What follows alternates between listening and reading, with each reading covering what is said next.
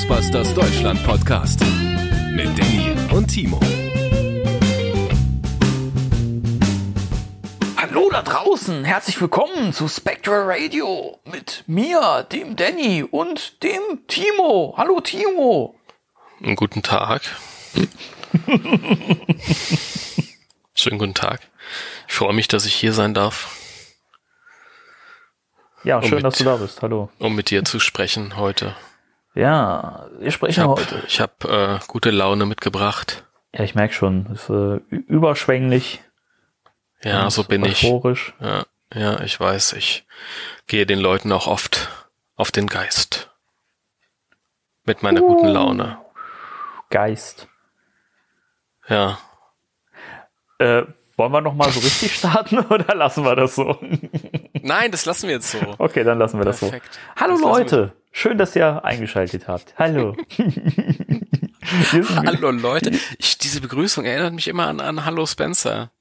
Das ist irgendwie so, so kindersendungsmäßig irgendwie. Hallo Leute. Ja, warum nicht? Hier sind wir wieder. Wir sind, noch, wir sind noch ein jugendliches und frisches Format. Ja, ja. Man hätte auch sagen können, wir sind hier Kindsköpfe, aber das klingt natürlich viel besser. Ja, eben. Und ich das, mein, das sind wir natürlich. Ja, ich mein- ich meine, du bist, du, du bist, du bist, du bist 23, ich bin 22, ich meine, hallo. natürlich, wenn das, wenn das jetzt hier äh, Fernsehen wäre, dann wären wir bei Viva. Obwohl, nee. Ich, ich weiß nicht. Nee, ich meine ja noch das Viva von früher aus, aus meiner Kindheit. Was jetzt direkt wieder widerlegt, dass ich 23 bin, aber Äh, das, das übergehen wir. Wir äh, machen einfach normal weiter mit dem normalen Programmablauf. wunderbar. So. Ja, ähm, wir haben heute wenig News, leider. Es ist nicht so wahnsinnig viel passiert in der letzten Zeit. Dafür, äh, glaube ich, sind da so ein, zwei Sachen dabei, wo wir ein bisschen, ein bisschen mehr zu, äh, zu sagen haben. Ja. Also ich, ich habe äh, äh, von einigen Dingen zu berichten, ähm, die sind persönlicher Natur. Stimmt, dann fangen wir doch mit denen direkt an, dann gehen wir später in die News rein. Timo, was hast du denn heute Schönes mit, mitgebracht? Hast, hast, du uns, hast du uns eine kleine Geschichte mitgebracht? Also ihr müsst euch das so vorstellen, ne? Wenn ich, ich erlebe Dinge in meinem Leben und dann erzähle ich die dem Danny und der weiß das dann immer schon. Und das ist hier total gestellt und fake alles. Jetzt mach das doch nicht kaputt! oh Mann. Nein, also ich war äh, am letzten Wochenende ähm, Freunde besuchen, die ich lange nicht mehr gesehen habe. Und ähm, diese Freunde haben eine Tochter unter anderem, also die haben mehrere Kinder, weil man gönnt sich ja sonst nix.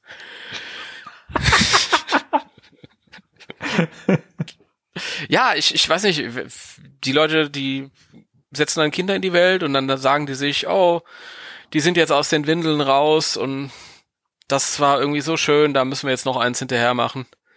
Und dann machen wir noch eins. Aber ich meine, ja, keine Ahnung. Ist auch, ist auch was Schönes. Ich habe mal gesehen, wie ähm, ein Vater von äh, seinem Sohn angepieselt wurde. Äh, Und dann habe ich mir auch gedacht, Mist, das hast du nicht, so ein Ärger. zum Glück. Ja, aber egal, nein, äh, ich, äh, äh, ich, äh, davon wollte ich ja gar nicht erzählen. Auf jeden Fall, diese Tochter ist schon etwas älter, die ist schon zehn. Ähm, ein aufgewecktes äh, junges Mädchen. Und ähm, aber es ist ja so bei Kindern, wenn die einen, ein, zwei Jahre nicht mehr sehen, dann können die sich nicht mehr dran erinnern, weil ein, zwei Jahre ist für so ein Kind so wie für uns 20 Jahre. Ja, irgendwie die, die Zeiträume sind viel länger, erscheinen viel länger. Ich weiß nicht, ob du dich noch erinnern kannst, irgendwie von einem Jahr zum anderen. Das waren zehn Jahre. Das war früher wirklich immer so eine gefühlte Ewigkeit. So, ja, doch, kann ich, kann ich teilen, ne? Ja, ich, ich habe das jetzt auch gemerkt. Also der eine, der, der jüngere Bruder äh, hat mir die ganze Zeit erzählt, äh, noch sechsmal schlafen, dann habe ich Geburtstag, noch fünfmal schlafen, dann habe ich Geburtstag, noch viermal schlafen, dann habe ich Geburtstag. Und ich weiß ganz genau, wie der sich fühlt. Ja, ich, ich kann noch auf dieses Gefühl zurückgreifen. Viermal schlafen, das hört sich aufregend an, aber das ist irgendwie wie heute vier Wochen. Ja, in vier Wochen habe ich Geburtstag. Und das, das Lustige ist halt, ist halt auch diese, die, die Bedeutung des Geburtstages. wenn ich heute Geburtstag habe, dann kommt es auch schon mal vor, dass Leute mich irgendwie vier Tage vorher fragen, ja, machst du irgendwas? Was machst du denn in vier Tagen? Passiert irgendwas? Und ich muss mich dann erstmal selbst fragen, was ist da eigentlich? Aber wenn du so ein Zwerg bist, dann hat das eine riesige Bedeutung natürlich. Ja. Naja, auf jeden Fall, ich kam dann dort an. Die Tochter sitzt auf dem, äh, auf der Terrasse und meint so, du bist doch Timo, oder? Und ich so, ja, ja. Meines Wissens nach schon. Oh, das ist gut, dann können wir ja Ghostbusters gucken. Was, was für eine Begrüßung. Ja. Da fühlst du dich direkt angekommen, ne? Ja. Besser geht's überhaupt nicht. Und ähm, ich dachte, nee, so einfach mache ich es ihr nicht. Dann habe ich erstmal gesagt, wie kommst du eigentlich drauf? Ich mag Ghostbusters überhaupt nicht. Und dann meint sie so, das glaube ich dir nicht. Und ich frage sie, wieso? Weil du Timo bist. Die Begründung. Ja. Ergibt aber Sinn. Ja, Macht total Sinn, ja, ja. Also ich, keine Ahnung. Du bist halt der Timo, der, der, der Ghostbusters Timo. Also Ja, da führt ja. kein Weg dran vorbei. Das ist, das ist ja, das ist- das ist genau die Art, ähm, wie ich auch immer wahrgenommen werden wollte. So wie ich den, ähm, den Namen verbunden wissen wollte mit Ghostbusters, weswegen ich mich in Foren und überall immer auch nur Timo genannt habe. Ja, ich dachte, gut. das muss ich irgendwie festsetzen. Hat geklappt, siehst du? Ja, offensichtlich. Und das sogar bei der jüngeren Generation. Natürlich, natürlich. Die jungen Leute lieben uns. Nein, auf jeden Fall. Äh, ich habe dann gesagt, naja, heute, weil ich war schon irgendwie gegen Nachmittag, als ich dort eintraf, habe ich gesagt, heute wohl nicht mehr. Aber wenn deine Eltern äh, einverstanden sind, können wir morgen gucken. Ja, das ist ja immer so eine Sache, ja. Also ähm, die Eltern sind schon ein bisschen verantwortungsbewusst und die Filme sind ja ab zwölf. Und ähm, ich find's halt immer, bitte seht, seht mir das nach, wenn ihr jetzt äh, solche Eltern seid. Aber ich find's immer ein bisschen befremdlich, wenn Eltern ihre Kinder die Filme mit vier Jahren schon gucken lassen und so. Mhm. Und dann sind da Monster im Kühlschrank und kommen aus der Couch raus und abgerissene Köpfe und was weiß ich nicht alles. Ja, eben, man, man sieht ja, was aus mir geworden ist, ne? Wie alt warst du? Ja, ich muss auch, auch so drei oder vier gewesen sein, als ich das erstmal damit in Berührung gekommen bin. Das finde ich beachtlich. Ich, ich habe da noch eine andere Angst immer. Ich habe immer die Angst, dass äh, wenn du die Kinder mit drei oder vier Jahren an irgendein Thema ranführst, dann sind die relativ früh auch fertig damit, weil mit sechs, sieben Jahren ist das dann uncool. Ich glaube, ich hatte so ein bisschen das Glück, ähm, dass ich ja als Kind eben auch wirklich so diese, diese Hochzeit, diese richtig große Welle mit The Real Ghostbusters und den Kennerfiguren und so weiter so aktiv mitbekommen habe, dass mich das einfach früh schon so geprägt hat. Und deswegen ist das wahrscheinlich auch immer so ein Teil von mir geblieben. Weiß ich nicht. Ja, sicher, das war die perfekte Welle. Das kann natürlich auch sein. Gott. Ich wollte es erst singen, aber dann hatte ich plötzlich Angst, dass wir ähm, Nee, äh, GEMA, nee, GEMA-Abfuhr äh, zahlen müssen. Geh mal Bier holen. Kennst du das Lied Der Typ von der GEMA? Sagt mir Gott nichts, nein. Das muss ich jetzt noch erzählen, hat gar nichts damit zu tun, aber muss ich jetzt noch erzählen. ähm, bei der GEMA sitzt jemand, der GEMA ist ja allgemein bekannt, also muss man nicht sagen, da, da muss man halt irgendwie, wenn man Lieder spielen will, irgendwo im Radio, auf Veranstaltungen, muss man halt eine GEMA-Gebühr zahlen, damit an den Künstler halt irgendwie dann auch was abgegeben wird, tralala. Und ähm, es gibt bei der GEMA jemand, der muss jedes Lied hören ja, zwangsläufig komplett von vorne bis hinten durch. Der ist, das ist verpflichtet, weil ähm, ab einer bestimmten ähm, Laufzeit oder so ähm, sind die halt die GEMA-Gebühren etwas höher und ähm, ach keine Ahnung, ich die Vorschriften weiß ich nicht. Und da gibt es ein Lied, ähm, die ich weiß nicht mehr, das wie die wie die Band hieß. Das war eine deutsche Band und die haben ein Lied darüber gemacht, dass bei der GEMA jemand sitzt, der sich jedes Lied anhören muss. Und ich weiß es nicht mehr textgenau, aber ich glaube, das Lied hieß, äh, der Typ bei der GEMA ist das größte Arschloch, das es gibt, tralala und, und dieser Typ wird halt permanent beleidigt. Und, der ist, und der wird halt auch in dem Lied thematisiert, dass da jetzt jemand bei der GEMA sitzt, der sich das anhören muss. Großartig. Super. Okay, das, Ja. das muss ich mal heraussuchen. Das, das Ja, äh, interessiert mich jetzt. Tut mir auch leid mit dem gefährlichen Halbwissen. Das ist jetzt, sind so Informationen von vor Jahren. Ich muss es auch nochmal rauskramen. Das macht doch nichts. Aber darum geht es ja gar nicht hier in diesem Ghostbusters Podcast. Ich wollte ja erzählen. Also ich war dort ähm, bei Freunden. Es war ein wunderschönes Wochenende. Wir haben äh, Gefangene im Zoo besucht. Ähm, ich habe mir einen Tiger angeguckt, habe mir Elefanten angeguckt. War ein bisschen traurig, weil ich dachte, äh, die liegen da so auf der Wiese und dann kommt Otto und war aber gar nicht so. Oh. Na und abends saßen wir dann und die kleinen Brüder waren schon im Bett von dem Mädchen und ich habe dann mit ihr Ghostbusters 1 geguckt. Und äh, war schon so ein bisschen, ja, vorsichtig, weil ich gedacht habe, naja, ich weiß nicht, ob, ob der Film halt so wirken wird, weil sie eben noch sehr jung ist und im Film werden sehr viele Sachen thematisiert, die für Kinder vielleicht auch uninteressant sind. Keine Ahnung, was interessiert das ein Kind, wenn da irgendwelche Doktoren ihren Job verloren und dann von Firmengründung die Rede ist und dann wird da rumgebalzt und äh, ähm, das ist alles irgendwie passiert ja nicht so wirklich. Das ist ja kein Actionfilm. Ja. Mhm. Ja. Und heute heutige Serienfilme sind ja anders geschnitten. Die haben ja eine andere andere äh, ein anderes Tempo. Habe ich gedacht, mal gucken, ob das funktioniert. Und dann saßen wir da zu zweit. Ich habe es ja sowieso genossen wie immer und sie ganz gebannt dort von vorne bis hinten. Hat mir zwischendurch mal eine Frage gestellt, aber auch nicht irgendwie so äh, die ganze Zeit gequatscht und null aufmerksam, sondern hat da wirklich aufmerksam hingeguckt. Am Ende ähm, hat sie äh, hat sie dann irgendwie den den großer Tempel gesehen, hat dann gesagt, äh, weniger Benachrichtigungen anzeigen. Ja, nee, oh mein mein Windows hat keine Viren, sehr gut.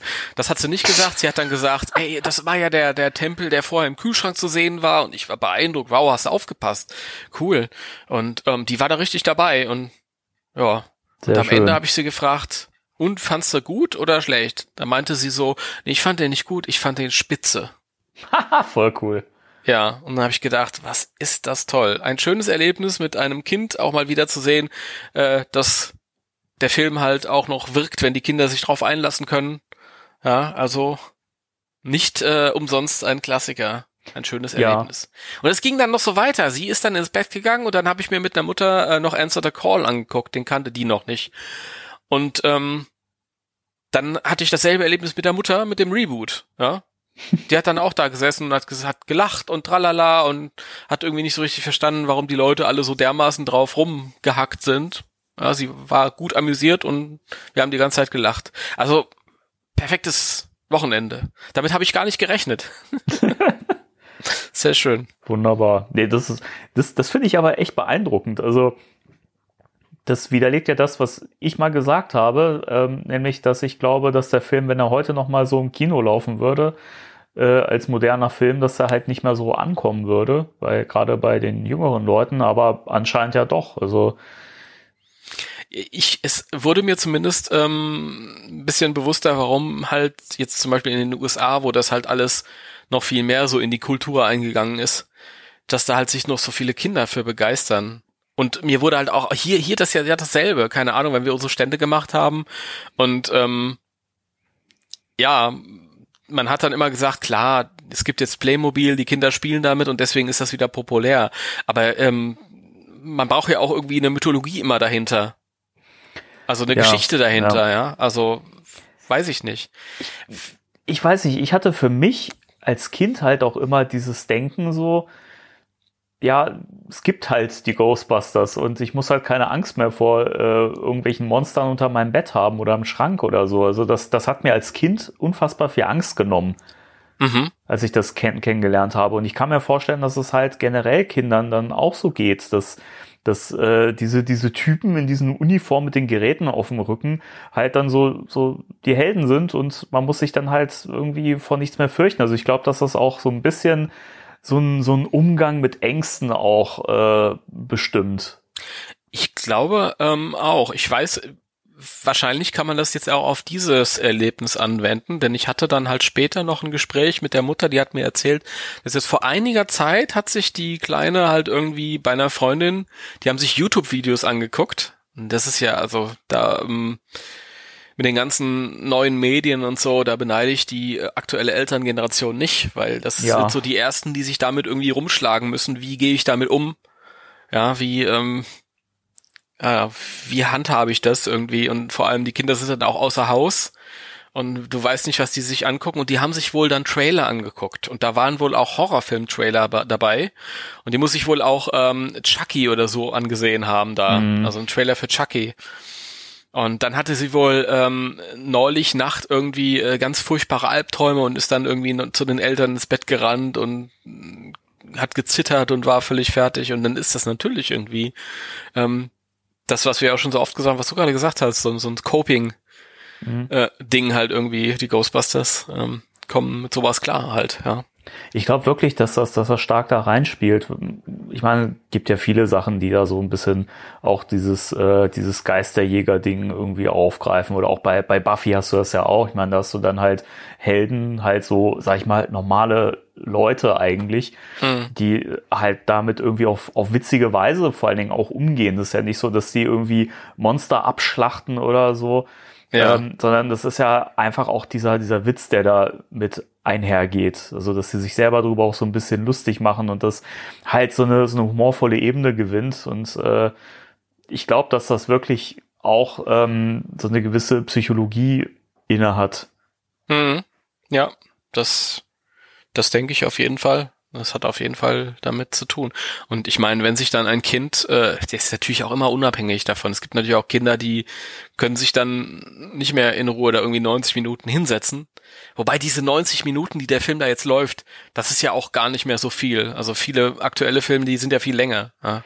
Ja, also ich, ich, ich, ich wundere mich immer, wenn ich jetzt Ghostbusters gucke oder einen vergleichbaren Popcorn-Film aus der Ära. Man hat immer so das Gefühl, man guckt das so weg. Ja, das ja. ist wirklich so. Ja. Das ist irgendwie ganz schnell durch. Da passiert das, das und das und da ist der Abspann schon. ja. Ich finde ich, Entschuldigung, aber ja? ganz, ganz kurz, ich finde es auch immer, immer äh, spannend, äh, wenn Leute sagen, na ja, Filme gucke ich nicht, das ist mir irgendwie, mich da zweieinhalb Stunden hinsetzen für so einen Film, das ist irgendwie zu viel. Aber das sind dann auch Leute, die Serien so binge-watchen, weißt du? Ja, also ja. fünf, sechs Folgen durch. Und ich denke mir dann auch immer so, keine Ahnung, ist doch eigentlich das Gleiche. Ich meine, auch einen Film kann ich mehr im Zweifel einteilen, wenn ich ihn nicht gerade im Kino gucke. Ja, ich glaube bei, also ich kann das nur so ein bisschen von mir herbei, also ich, ich habe auch das, dass ich manchmal denke, ja, es ist jetzt schon abends etwas später, ich habe eigentlich noch Bock auf einen Film, aber so viele Filme gehen zweieinhalb Stunden jetzt mittlerweile und ich mag das nicht, mir Filme einzuteilen. Ja, das mhm. kann man ja auch gemütlich machen, dass ich am nächsten Tag weiter gucke. Aber ich möchte einen Film schon irgendwie am Stück sehen. Und da ist vielleicht bei einer Serie irgendwie so dieses Hintergrund, dieser Gedanke irgendwie da, naja, das sind halt alles einzelne Kapitel und ich kann ja jederzeit nach einem Kapitel Schluss machen. Vielleicht hat es auch damit zu tun. Weiß ich nicht. Wirklich, aber ich grund, grundsätzlich, also die, die, die Aufmerksamkeitsspanne, die ich dafür aufbringen muss, ist ja teilweise bei Serien noch viel, viel mehr. Ich meine, wenn mhm. du da irgendwie eine Staffel hast mit, sagen wir mal, wenn es eine kurze Staffel ist, irgendwie zehn Folgen, a 40 Minuten, hast du ja viel, viel länger eigentlich zu gucken als an einem Film. Aber gut, Absolut. das ist, äh, naja. Absolut. Jetzt neulich äh, Star Trek Discovery geguckt. Das kannst du vergessen. Das ist, da musst du wirklich 100 pro aufmerksamkeitsmäßig dabei sein. Und dann ist es auch ein 10-Stunden-Film im Grunde genommen. Ja. Mhm. Ähm, von daher ist Ghostbusters schon recht schnell weggeguckt. Aber äh, das war mega toll. Also ähm, sie hat sich jetzt gar nicht so gefürchtet. Klar, da war so kleine Momente zwischendrin, halt diese Schlüsselmomente ähm, mit dem Kühlschrank und dem Bibliothekarin da am Anfang. Aber ähm, die hat auch viel gelacht an den an den richtigen Stellen. Ich war total beeindruckt. ja, aber vielleicht ist man mit zehn Jahren auch schon an der Schwelle so zum dass man irgendwie so langsam Zugang findet zu dem Humor, dann irgendwie zu der Ironie ja, und alles. Ich glaube auch, ja. Da bist du ja eigentlich schon auf dem Weg zum Erwachsensein. Ich meine, man, man ist ja dann schon, sag ich mal, so ein bisschen in der Vorstufe der Pubertät teil, teilweise. Und mhm. äh, weiß ich nicht, also habe schon, schon, schon das Gefühl, dass, dass Kinder in dem Alter schon so, so anfangen, so eine gewisse Reife zu, zu entwickeln. Mhm. Teilweise. Also kann man natürlich nicht mal pauschal sagen, weil äh, natürlich Menschen sind immer un unterschiedlich und entwickeln sich unterschiedlich schnell teilweise auch oder auf verschiedene Arten, aber ja. ich glaube im Großen und Ganzen. Ich muss dich kurz unterbrechen, weil es hat geklingelt bei uns. Ja, gerne. Dann Sorry, ich bin sofort wieder da. Kein Problem, wir machen hier Pause. Extreme Armed with the ultimate goose-busting gear. Extreme Kylie. Eduardo and Roland face Extreme Ghost with awesome attack power. You power up light and sound to bring him down. Ecto 1 screams on scene with blazing lights and missile fire. And when Egon sets the trap, you send him back. Extreme Ghostbusters vehicles and figures each sold separately, batteries not included. So, es tut mir leid. Das macht doch nichts. Da? Ach, da bist du ja wieder. Ich habe ein, ein Paket bekommen aus Australien. Nein, nein. Das ist ja ein wunderbares Timing. Das, das ist wohl wahr, ja. Ich glaube, dann äh, erleben wir jetzt hier ein kleines Unboxing, oder? Ja, tatsächlich. Geil. Das, ma- das ma- ziehe ich jetzt durch hier. Mega. Ähm, wollen wir den Gedanken noch zu Ende führen, bevor ich das unboxe? Ja, natürlich. Ähm, du hattest, du warst gerade beim Erzählen. Nee, eigentlich nicht. Ich bin dir doch rigoros ins Wort gefallen. Nein, ich, ich meinte nur, ähm, dass es halt, glaube glaub ich, also in dem Alter kann man halt schon sagen, dass man, dass man da wahrscheinlich schon anfängt, in reiferen Bahnen zu denken und äh, einfach auch empfänglicher für etwas erwachseneren Humor zu sein, kann man das so sagen? Das habe ich gemerkt äh, am nächsten Tag. Ähm, die Kleine kam gerade halt, wir saßen unten am Frühstückstisch und äh, die jüngeren Kinder, also das sind zwei jüngere, der eine ist glaube ich äh, vier oder irgendwie so und der andere ist sechs. Mhm. Also die sind noch irgendwie mehr jenseits von Gut und Böse. Und ähm, sie kam dann irgendwann runter mit nassen Haaren. Und dann meinte einer ihrer Brüder, hast du geduscht? Und sie meinte so, nee, ich war im Meer schwimmen. und geht so vorbei, einfach ganz trocken. Und ich denke mir, ja, also wenn du so reagierst, dann äh, kannst du auch Peter Wenkman angucken. Ja, wirklich. Also irgendwie dann hast du Zugang dazu. Sehr schön. Ja. Ja, wie gesagt, war toll. War überhaupt nicht so gedacht. Also damit habe ich nicht gerechnet.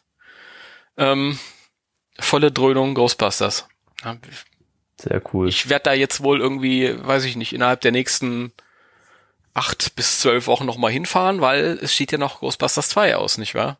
natürlich, Den natürlich. müssen wir auch noch gucken, ja. Da bin ich vor allen Dingen mal gespannt, äh, ob sie den schlechter oder besser findet oder gleich gut oder Keine Ahnung. Ähm, ich war ein bisschen überrascht. Ich hatte ja dann mit der Mutter noch Answer the Call geguckt, den ich persönlich harmloser finde. Und die Mutter hat gesagt, das wollte sie eigentlich noch nicht, dass die Tochter das sieht, weil der ihr expliziter vorkam. Also sie fand ihn cool, aber und da habe ich mich ein bisschen gewundert, weil ähm, ich finde den den Original Ghostbusters Film finde ich ein bisschen äh, ähm, heftiger, weil der diesen, diesen die ganze Zeit diesen ernsten Unterton hat und dann eben diese Situation mit der in der Bücherei und mit dem mit dem Sessel das und so und Ja, ich weiß es nicht. Also ich finde manchmal den Humor bei Answer the Call ein bisschen derber, wobei man denkt sich dann immer so, die Sprüche von Wenkman im, im Original sind teilweise auch echt, echt unter aller Kanone. Also, ja, weiß also ich, ich ich denke Kinder nehmen das überhaupt nicht so wahr, also das geht zieht so an denen vorbei. Das Spannende ist, Also- das nehmen aber auch viele Erwachsene nicht mehr so wahr. Wenn ich, wenn ich immer gelesen habe, so, ja, Answer the Call, der Humor ist ja so, so niveaulos und äh, Pupswitze und so weiter oder irgendwelche Sexwitzchen.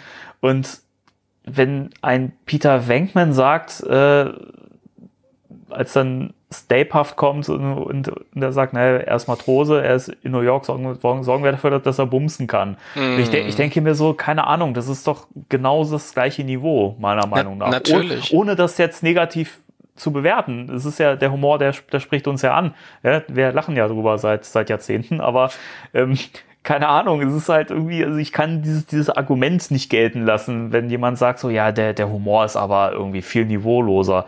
Mm, Ich, ich bin mir nicht sicher. Ich glaube, im Originalfilm äh, Film finde ich wesentlich äh, ähm, mehr an anzüglichen ähm, Dingen. Ob das jetzt der, der, der, dieser Mann hat keinen Schwanz ist oder Der- Ray der- mit seinem, der, der dann irgendwie Geister-Blowjob, ja, ja. Blowjob, ja, oder ähm, äh, ich will dich in meinem Innersten nach, da sind ja schon zwei Leute drin, könnte ein Ja. bisschen eng werden, ja. Also- Äh, da sind diverse Sexwitze drin und Ja. wenn, und wenn man und wenn man die die die Doku Cleaning Up the Town gesehen hat, dann weiß man auch, dass das durchaus auch beabsichtigt ist, dass da sehr viele sexuelle Dinge drin stecken. Allein auch die die äh, die Proton Packs, ja, also der der Neutrona Wands, das Ding, was du in der Hand hältst. Und wenn vorne dieses dieses äh, Röhrchen sich dann verlängert und so rausgeschossen kommt, wurde ja auch auch gesagt, da hat man sich schon sehr drüber drüber abgefeiert. Macht sie Das- schön hart. Ja, genau. Ich meine, das st- steckt voller sexueller Witze und Anspielungen und weiß ich nicht. Ist ja nichts nichts Schlimmes so, aber dann finde ich es halt mal komisch, dass man das bei dem einen Film gelten lässt, aber beim neuen Film, nee. nee. Ja, das ist halt einfach, äh, keine Ahnung. Das eine nimmt man halt so hin. Bei mir ist halt wieder aufgefallen, dass das halt überhaupt nichts ausmacht. Also was ich ein bisschen problematisch finde, ist halt, du merkst halt, der erste Film ist nicht für Kinder gemacht. Ja, Die haben dann im Nachhinein festgestellt, Kinder äh, begeistern sich auch dafür, aber der ist nicht für Kinder ausgelegt. Das liegt so einmal an diesen sexuellen Sachen und daran, dass die halt Kette rauchen die ganze Zeit im Film. Ja, stimmt. Ja. Ähm, äh, das war halt die, die Lebensrealität damals in den 80ern, aber ähm, wenn das jetzt für Kinder gemacht wäre, hätte da trotzdem keiner geraucht. Sie ist ja im zweiten Teil. Ja. Ähm, aber was mir halt aufgefallen ist, gerade mit diesen Anzüglichkeiten, und jetzt habe ich den Film gerade mit einem Kind geguckt, Kinder nehmen das überhaupt nicht wahr. Also ich weiß das auch noch von mir. Ich war ja auch irgendwie so in dem Alter, als ich das zum ersten Mal gesehen habe. Und das geht einfach so an einem vorbei. Ja, Ja. das, das ist ist- wirklich so. So ist das. ich meine, dieser, dieser, dieser Gag mit dem äh, Torwächter und äh, ähm, Schlüsselmeister, ich meine, Mhm. das, das, da muss ich zugeben, das habe ich bis vor ein paar Jahren immer noch nicht verstanden. Was damit eig- eigentlich gemeint ist. Also insofern, ähm, ja, es ist, es ist eigentlich, wenn, wenn man, wenn man sowas als Kind guckt, mir ist das auch früher bei so, bei so Trickserien oft nicht bewusst gewesen. Ich meine, wenn du dir die alte Turtles-Serie an, anguckst, ja, die alte Mhm. Trickserie, also zum einen, wie, wie derbe geflucht wird und geschimpft wird, was schon echt, echt niveaulos ist. Und wie viele sexuelle Anspielungen da auch drin sind. Und das- das, fällt ja als Kind halt nicht auf. Das wahr. RTL-Synchro gewesen. Ach ja. ja, bei den Turtles. Irgendwo siehst du das Technodrom und äh, dann fragt sich Bieber oder Rocksteady, ob die hier RTL empfangen. ja. Ganz witzig. Äh, ja. Was wollte ich denn noch erzählen dazu? Irgendwas wollte ich noch sagen. Anzügliche Witze, tralala, anzügliche Witze sind toll. Keine Ahnung. Ähm, bleiben wir mal in der Kinderwelt. Weil jetzt kann ich ja dieses Unboxing mal machen. Ja, ja, was, was hast du denn Schönes bekommen? Mein kleines Pony. Ja! Plasmane. Ich warte schon sehnsüchtig drauf. Und äh, da ist sie auf einmal in einer großen Pop-Culture-Box. Also ich habe es bei Pop-Culture bestellt. Unbezahlte Werbung. Unterbezahlte Werbung vor allen Dingen. Packed by Robots. Robots durchgestrichen st- und oben drüber steht Real Humans. Das, das finde ich immer sehr, sehr schön, diesen, diesen Spruch.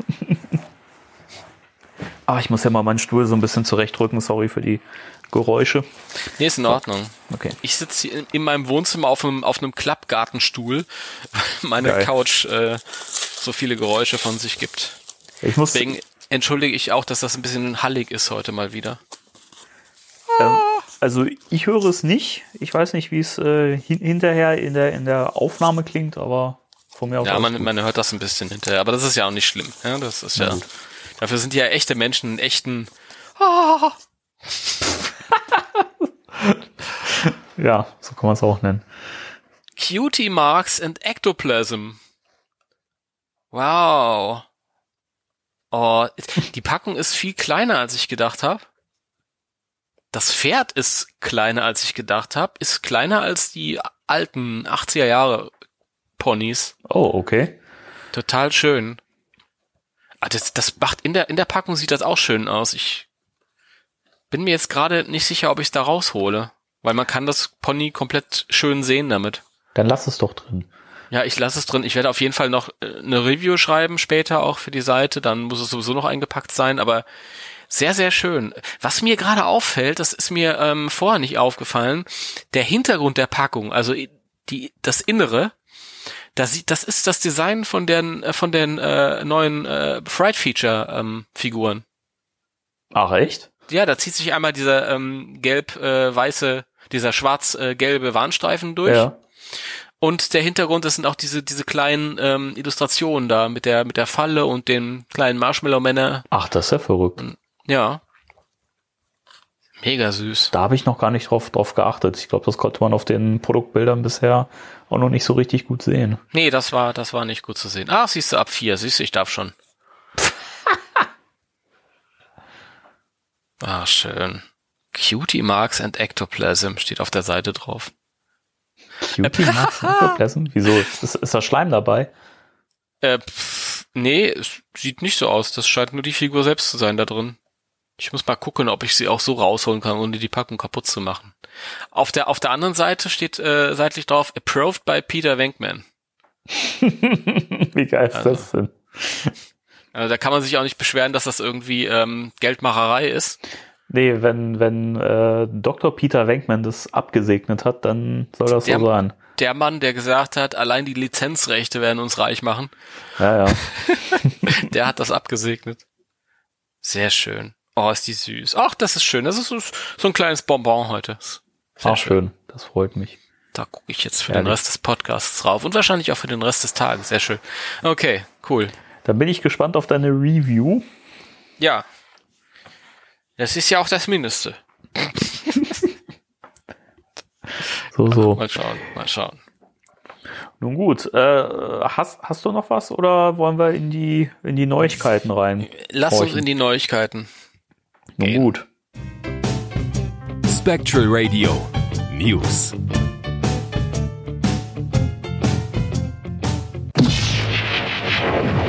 Ja, wie gesagt, die News heute ein bisschen äh, dünner als sonst, aber das soll uns nicht davon abhalten, wenigstens über ein paar Sachen zu sprechen. Und ähm, da waren zwei Überraschungen dabei. Ähm, die erste Sache war jetzt äh, noch keine Überraschung, das war beim letzten Mal noch äh, eine große Neuigkeit, aber es gibt inzwischen etwas bessere Bilder von dem neuen Plasma Series Figurenset Tully's Terrible Night. Also Luis Tully mit, äh, mit Terror Dog, nochmal Vince Clorto.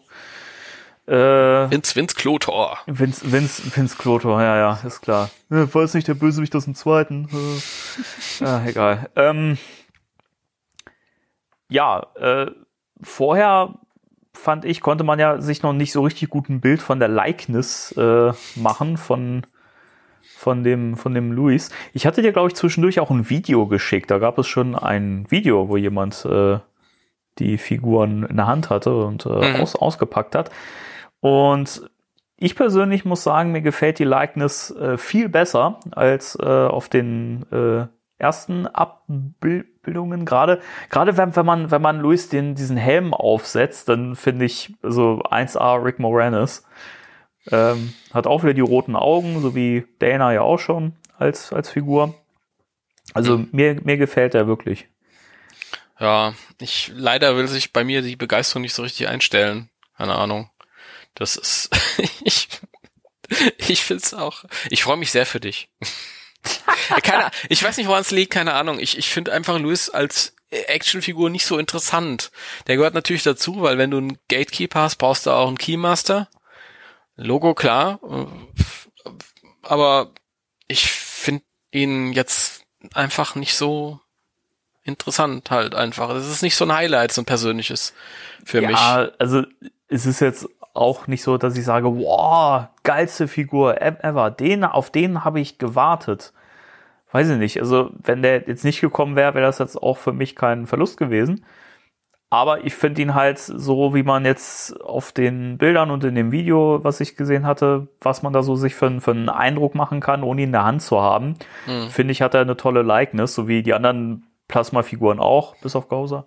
Äh, und es bleibt wieder der große Kritikpunkt. Ich finde es schade, dass man halt nochmal Vince Clorto mit dazu packt Hm. und dass man jetzt nicht einfach trotzdem mal Suhl mit dazu gepackt hat, damit man eben beide Terror Dogs hat, sondern dass man jetzt im Prinzip zweimal die gleiche Figur hat. Das finde ich ein bisschen schade.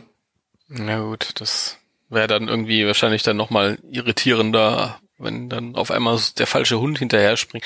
Aber der Sul kommt noch in der nächsten regulären Ja, ja. Serie als Steckfigur, das ist ganz klar. Dann haben wir dann drei Fig von denen. Aber es ist halt, Genau. man muss auch dazu sagen, das ist äh, nur, in Anführungsstrichen, nur ein Convention-Exclusive. Ja, eben. Ich halte es auch für möglich und, und gar nicht unwahrscheinlich, dass Louis ähm, in der späteren regulären Reihe dann nochmal als Figur kommt. Den Gedanken habe ich auch schon gehabt und äh, deswegen werde ich dieses Set auch ähm, aussetzen, weil ich dann erstmal abwarte, äh, was da noch kommt. Weil Das ist doch kurios, oder? Dir gefällt das viel besser als mir, aber ich setze den nicht aus. Wie geil ist das denn? Ja, pf, keine Ahnung. Nee, also Plasma Series, äh, Se Plasma Serie, geil. Der Äh, Plasma Serie. Series, da nehme ich, da würde ich alle mitnehmen, das habe ich mir vorgenommen. Ähm, wenn sie nicht allzu sehr in, in das abstürzt, was Goza gewesen ist, weil das fand ich nicht so schön. Lustigerweise, bei Goza hat auch, habe ich irgendwie mal so einen Paint-Shop gesehen, da hat jemand halt irgendwie mal so ein bisschen den Pinsel angesetzt selbst und die ganzen Details ähm, mal so ein bisschen betont und dann ist es eine hervorragende, schöne Figur geworden. Und ich habe leider bei Louis so ein bisschen das Gefühl, dass, also der spielt für mich so ein bisschen in einer Liga mit Goza. Ich fand natürlich, dieser Paintjob ist schön im Gesicht. Das reicht mir aber nicht. Zum Beispiel der, ähm, das Sieb auf dem Kopf. Das ist irgendwie, das ist mir zu plastikmäßig und zu wenig bemalt. Mhm. Also das habe ich selbst bei Mattel vorher anders gehabt. Finde ich irgendwie schade. Das ist irgendwie, da sitzen Leute, die, die ähm, scalpen das alles total schön und dann bemalen die das einfach nicht. Warum? Das will ich, das will ich haben. Schön bemalt. Ja, naja, wer weiß, wie es dann in, in fertig ausschaut. Ja, ist ja egal. Ich hol's mir ja trotzdem, ist ja egal. Äh, ich werde mal, mal, mal gucken. Ich weiß nicht, ich fand, also zuletzt, ich weiß gar nicht, vom Preis her 60 Euro oder so. Ich habe keine Ahnung. Ist so Also, teuer?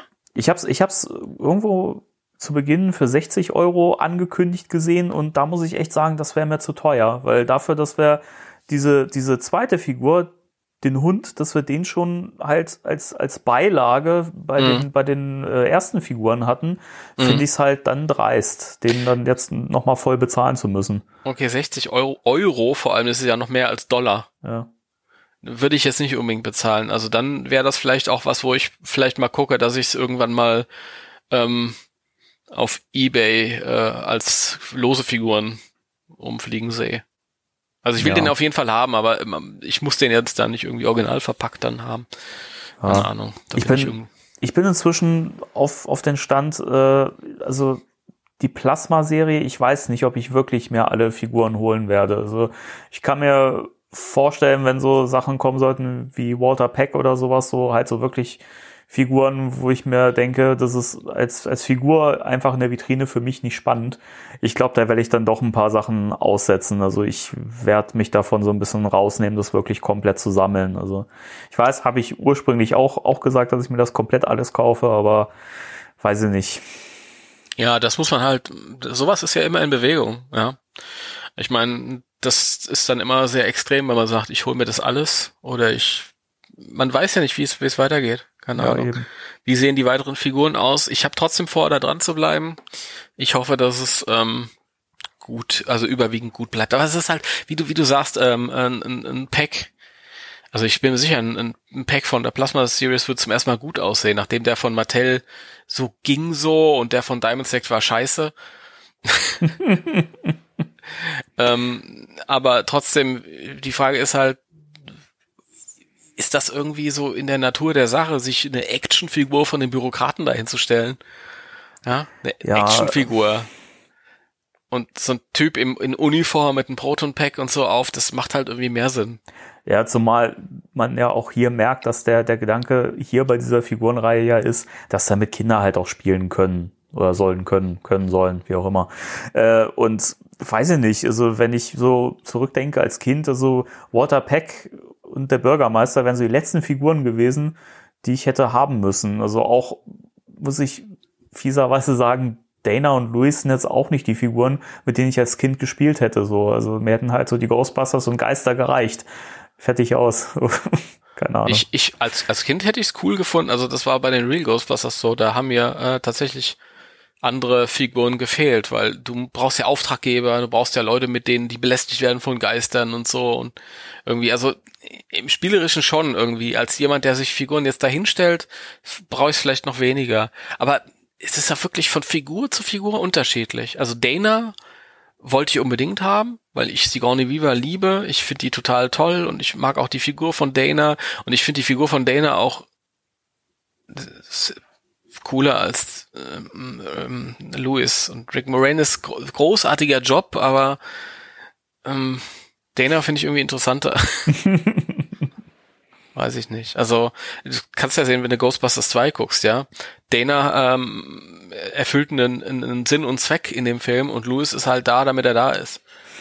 Ja, und das ist halt auch genau das, was ich jetzt für den neuen Film nicht äh, gebraucht hätte oder was ich nicht brauchen würde, dass Rick Moranis einfach wieder dabei ist, damit er dabei ist. Was ja viele anscheinend wollen, wenn ich so die Kommentare mal wieder lese. Ja, aber der muss doch nur kurz mal durchs Bild laufen. Ich denke mir so, äh, wie wenig Anspruch kann man eigentlich an so einen Film haben? Keine Ahnung. ich will, ich will, ähm, ich, ich brauche das auch nicht, aber ich hätte gern eine ähm, After äh, gehabt, wo ähm, ähm, wo du dann siehst, wie äh, Luis und Janusz in ihrer WG ähm, miteinander reden. Kurz. Luis und Janusz in ja. ihrer WG. wie geil. Voll geil. Richtig gut. Ja, da sollte man sowieso eine Sitcom draus machen. Ja, ich glaube auch. Luis und Janosch. mit so einem geilen, mit so einem geilen 90er Jahre Sitcom Intro, weißt du? mit so einer ja. fröhlichen Musik und so reingeschnittenen Szenen, wo die beiden sich immer so an, anlächeln und so. Herrlich. Absolut. Das, ja, das, das stelle ich mir geil vor. Ja, absolut, natürlich.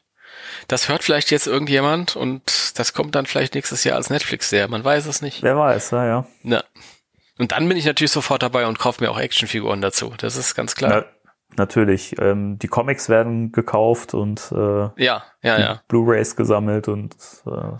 Soundtrack und so. Der Soundtrack, ja, ja. Genau. Poster kommen an die Wand, alles klar. Dann schmeiße ich die genau. anderen Sachen raus von Ghostbusters. Genau. Äh, ich freue mich da noch total auf deine auf deine Hörspieladaption davon. Von ja. Luis und Janosch. Ja, das stimmt. Da werde ich dann direkt nachher anfangen, dann irgendwie frei zu adaptieren, ohne zu wissen, wie das abläuft. Und ich ja. hätte gerne große Statue, so in dem Stil von den anderen Ghostbusters-Statuen, von den beiden. Vielleicht wie der eine den anderen so ein bisschen Huckepack nimmt, also und beide lächeln so. Und nebendran ist halt irgendwie noch so ein, so ein, so ein kleines Blümchen, das irgendwie aus so einer ähm, Base rauswächst, die irgendwie so ein bisschen wie ein, weiß ich nicht, ein, ein, ein Fußweg gehalten ist. Das wäre schön. Mhm. Ja, ich finde, das sind tolle Ideen und äh, sollten uns mal mit Ghost Core auseinandersetzen. Ja. Absolut, ja. Aber ich bin sicher, die hören das sowieso jetzt, also. Natürlich. Bestimmt auch alles, die richtigen Leute. Alles gut. Aber ähm, gut, das war äh, die Louis-Figur, da gibt's neue äh, Fotos von, also die könnt ihr euch angucken. Aber es gibt ja noch andere News. Ja, die waren noch viel, viel besser, denn ähm, jetzt gibt es Bilder von der äh, zweiten Wave von den Weta Mini Epics. Das ist unglaublich. Wir reden hier nur über Merchandise, oder? Ja, natürlich. Das, äh, das ist eine Merchandise. -Sendung. Wir haben hier angefangen, da haben wir uns über Inhalte unterhalten und tralala. Mittlerweile stellen wir nur noch Merchandise vor. Also ja. eigentlich, ja. Ja, eigentlich können wir, können wir aufhören, oder? Wenn wir nee, nee, nee. Ich, ich wollte sagen, eigentlich könnt ihr uns mal den ganzen Kram schicken, weil wir ja eh die ganze Zeit Werbung dafür machen. Also gut, meine, meine, Werbung für Louis eben, eben war nicht so toll, aber. Ja, geht so. Aber falls, falls äh, Verantwortliche von Weta Workshops hier zuhören sollten, also ähm, die neuen Figuren, die habe ich mir noch nicht vorbestellt. Also nur so als Hinweis. ja, geht auch nicht, weil die auf der Seite noch nicht vorbestellbar sind. Da kommen wir, da kommen wir gleich zu. Erstmal sollten wir sagen, wen es geben wird. Äh, es gibt einen wunderschönen Terrorhund, nämlich äh, Sul. Sul. Den wir ja schon auf einer Convention gesehen haben. Und sieht immer wieder toll aus. Also ich finde einfach dieses, dieses Verschrobene, was in diesen Figuren steckt, dieses tolle, karikaturenhafte Design, was ja so ein bisschen, finde ich, so Wallace und Gromit, keine Ahnung, mit Cartoon-Elementen gemischt was weiß ich. Also es sieht halt wirklich, wirklich toll aus und äh, auch diese Kringe, es hat ja so ein bisschen was von Tim Burton, finde ich. Mhm. Ähm, ja. Sieht echt toll aus. Und wir kriegen Ray und Winston. Winston. Okay, Entschuldige, ich, ich, ja. ich funktioniere äh, so. So. Natürlich, ja, äh, ja, ja. mit den mit den Veta-Figuren äh, hält sich so ein bisschen so ähnlich wie, ähm, also für mich so ähnlich wie mit den ähm, Funko Pops. Ich mag die ähm, die Creatures am liebsten. Also den Slimer fand ich mega toll. Da freue ich mich auch auf meine auf meinen Glow in the Dark Slimer, der ja unterwegs ist, Meiner auch. ähm, den ich ja letztes Mal live bestellt hatte. Und Stimmt, ähm, also die müssen ja auch demnächst kommen. Also ich habe schon Amis gesehen, die die Figur bekommen haben schon. ja, genau. Und ähm, ja, und jetzt den den den äh, neuen Veta äh, Terrorhund. Wir haben ihn ja schon gesehen im Februar Mhm. und da hat er mir schon super gefallen. Jetzt haben wir noch ein paar Bilder mehr. Ich finde den mega to äh, toll. Ja. Also das ist, glaube ich, so nach ja wahrscheinlich neue neue Lieblingshundefigur nach meiner Statue, die ich habe. Die führt natürlich an. Da kommst du nicht ran, aber ähm, ich finde das, ich finde das schön irgendwie, dieses, dieses nicht einfach nur nachäffen und möglichst versuchen originalgetreu, sondern was eigenes draus machen auch ein bisschen. Und trotzdem, das, das, das gefällt mir so an diesen Figuren.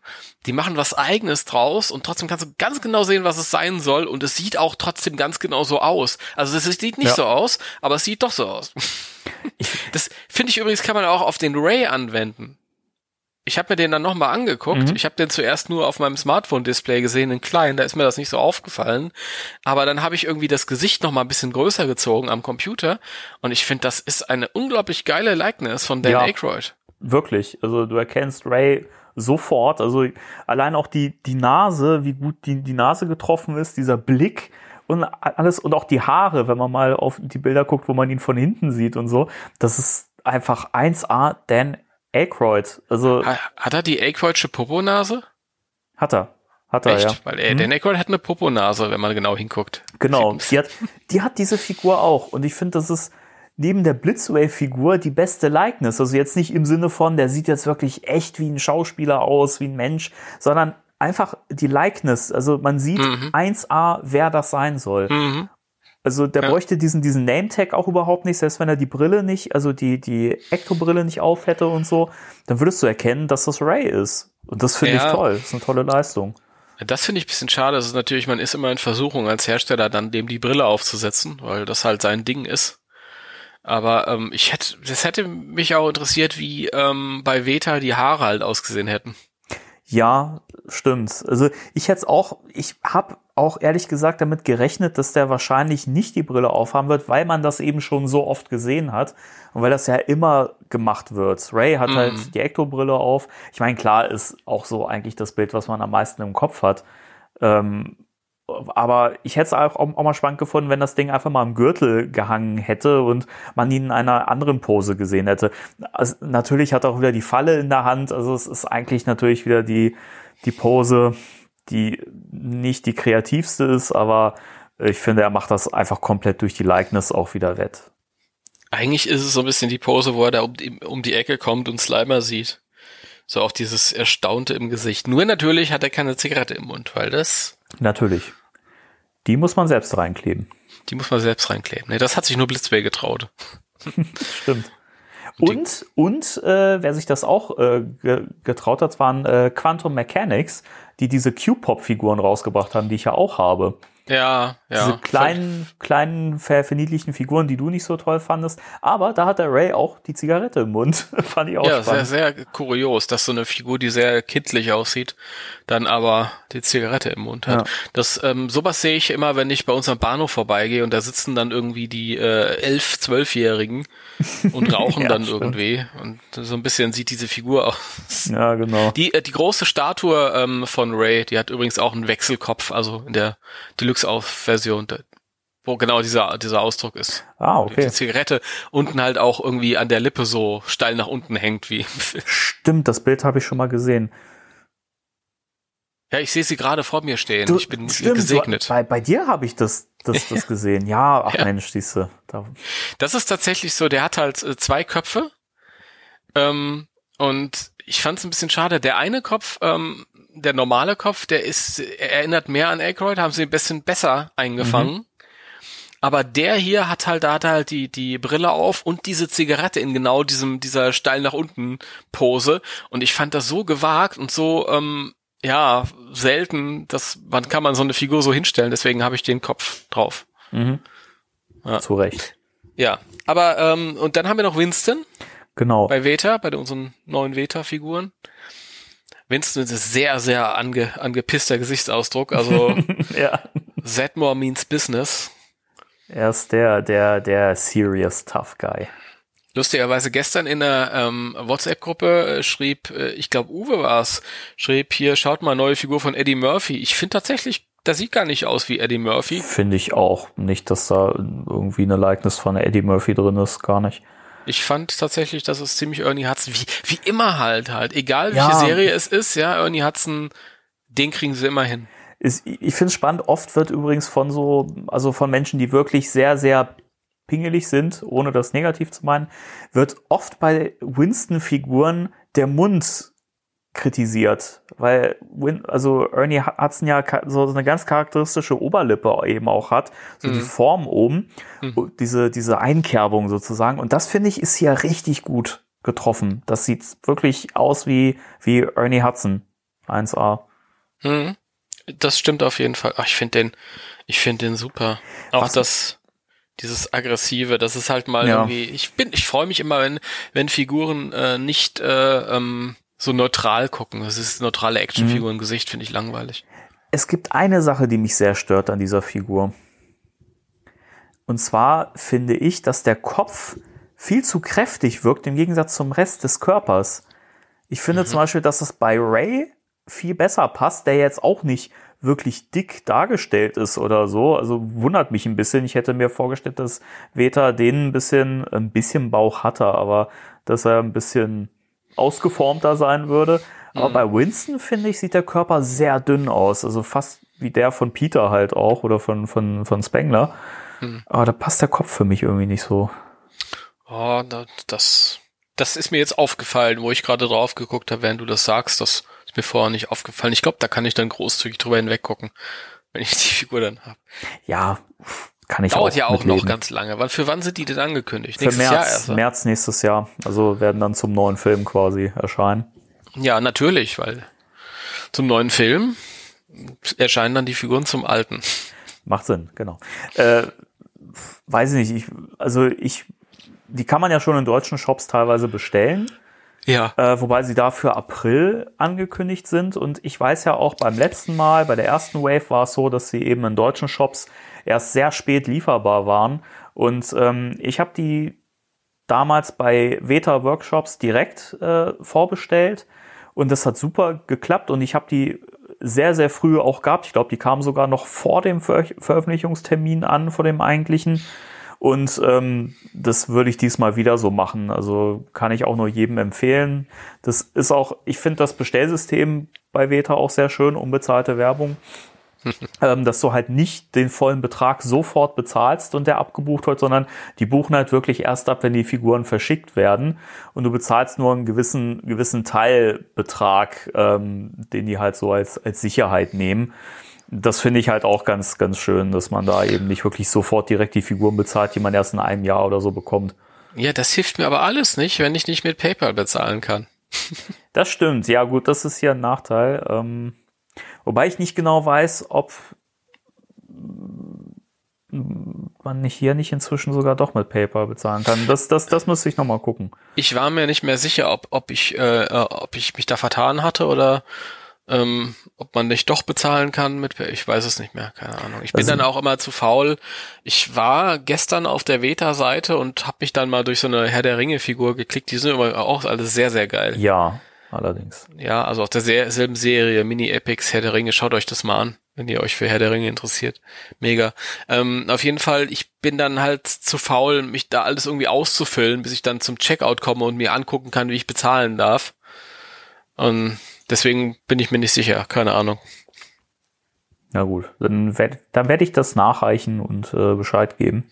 Ja, reiche das doch nach und gebe mir Bescheid. Reiche das nach. Mir fällt übrigens gerade auf, wo ich mir das Bild von Ray äh, an, angucke, wie gut auch diese Name-Tags aussehen. Mhm, ist schon bei den ersten Figuren. Ja, also selbst diese kleinen Details sind wahnsinnig geil gemacht, auch die Packs und so. Es ist äh, wirklich, also diese Figurenreihe, die ist absolut genial. Mhm, das ist super. Ich, ich würde fast auch sagen, ist so meine, ja, Nee, kann ich nicht sagen. Also ich habe zu viele verschiedene Figuren rein, die haben alle so ihre Stärken. Also ich, ich merke immer wieder, äh, ich habe die ja auch mit allen Figuren, die ich sonst so habe, also mit den Mescos und äh, Ja. so weiter und den, den, den Plasmas im, in meinem Schränkchen stehen. Und wenn ich Besuch habe, dann sind das oft diese, diese Veta-Figuren, die wirklich die Aufmerksamkeit auf sich ziehen und wo viele sagen, Mensch, die sind ja cool. Also das ist einfach ein geiles Design. Mhm. Ja, es ist auf jeden Fall was eigenes. Also wenn ich jetzt ähm, sagen würde, ich will mir nicht so viel in den Schrank stellen, also ich suche mir da gezielt was aus und auch nicht zu teuer, dann würden es wahrscheinlich die sein. Ja. Ich finde, die sind ein sehr guten Preis-Leistungs-Verhältnis, zumal die Figuren immer alle wirklich handbemalt sind und man muss wirklich dazu sagen, also so eine Figur kostet dann in Deutschland meistens so 35 bis 40 Euro, ist vollkommen okay. Weil wenn du siehst, wie nahezu perfekt die bemalt sind, Mhm. das ist also für so ein, und die sind ja noch nicht mal streng limitiert oder sowas, sondern die kannst du ja immer noch kaufen. Auch die der Herr der Ringe Figuren, die gibt's immer noch. Also das sind Ja, keine, ja. keine streng limitierten Mini-Statuen oder so. Aber das ist Wahnsinn, was die für eine Mühe da reinstecken, wie viel Herzblut und da schlage ich echt gerne zu. Also kann man nur Ja, das, das unterstützen. stimmt, das ist echt äh, hochwertig gemacht alles und gerade was du gesagt hast von der Bemalung her und so, das finde ich halt immer schade, wenn da irgendwie, wenn du so merkst, so, das ist ein Massenprodukt. ja, Und das hast genau, du halt hier überhaupt nicht halt. Das ist wirklich genau, richtig. also quasi auf Punkt genau gemalt. Sehr schön. Sehr Ja, ich- schön. Ich bin sehr, sehr gespannt. Ich freue mich wahnsinnig drauf auf die Figuren. Die erste Wave fand ich genial und äh, deswegen die stelle ich mir auch ins Schränkchen. Ist nur immer schade, finde ich, dass so dermaßen viel Zeit vergeht. Ja. Ja, ja, ja. Also ich finde auch, die hätten früher kommen können, weil die sind ja nicht irgendwie an den, an den Film gebunden. Also ich bin mir Mhm. auch sicher, dass zum neuen Film auch Figuren kommen werden.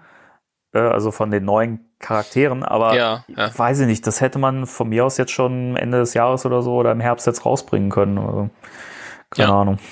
Das ist definitiv. Nee, ich find's, ich find's mega schade, gerade wenn man sich für sowas begeistert. Ähm, die hätten, also die, die Dinger sind ja auch schon wahrscheinlich ewig fertig. Also Ja. ähm, die Designs und alles. Den Hund haben wir im Februar gesehen und auch da wird er schon eine Weile fertig gewesen sein. Wahrscheinlich die Leute, die das entworfen haben, haben wahrscheinlich alle, alle sechs Figuren zusammen entworfen. Mhm. Und Gehe ich auch ähm, aus. ja, weiß ich nicht. Das wäre dann irgendwie noch was, wo man sich dann irgendwie so über den Herbst und Winter retten könnte, so ein bisschen. So muss ich mir halt die ein oder andere Funko-Figur nachkaufen. Aber ich find's schade. Das ist so, das ist ähnlich schade mit den, mit den großen Statuen. Da kam damals der äh, Wankman zuerst raus und das war 2016. Und 2017 kam der Ray raus, 2018 kam der Egan raus, Mhm. 2019 kam keiner raus und ich warte immer noch auf meinen Winston. Einige haben ihn schon bekommen in anderen Ländern. Also das ist über eine Zeit, vier Figuren über eine Zeitspanne von vier Jahren, vielleicht fünf Jahren am Ende. Das Ja. ist eine Menge, ja. Und bis du dann das Quartett allein zusammen hast. Ich finde das immer, aber man merkt halt wirklich, je hochwertiger was gemacht wird, umso länger dauert das auch. Wobei ich aber sagen muss, also mich persönlich, wenn ich mir die gekauft hätte, mich hätte es, glaube ich, gar nicht gestört, dass es so lang braucht, weil die sind ja auch äh, entsprechend hochpreisig, Hm. äh, was finde ich dafür, wie, wie, wie die aussehen, ist das auch vollkommen gerechtfertigt, aber da finde ich es dann schon schöner, wenn dann auch größere Abstände da sind, wenn das wirklich hochpreisige, teure Produkte sind. Ja, natürlich. Das ist auf jeden Fall. Aber es ist halt auch immer so, dass diese Figuren angekündigt werden. Ähm, lass das mal, sagen wir mal beispielsweise im Mai ähm, eines bestimmten Jahres wird mein Egan angekündigt. Den bezahle ich dann, weil ich den vorbestelle. Und dann kommt er im, im November des darauffolgenden Jahres raus. Ja. Und da wünscht man sich halt dann doch schon ein bisschen, wenn er eh schon bezahlt ist, ja, dann da komm doch jetzt her. Das ist übrigens auch das total Schöne, wenn du dann irgendwann aus dem Nichts eine Versandbestätigung für so einen hochpreisigen Scheiß bekommst und du weißt, morgen kommt der halt per Post an und du musst nichts mehr bezahlen, weil du das schon letztes Jahr alles bezahlt hast. ja, stimmt. Genau. Das ist geil. Ja. Finde ich auch mal schön.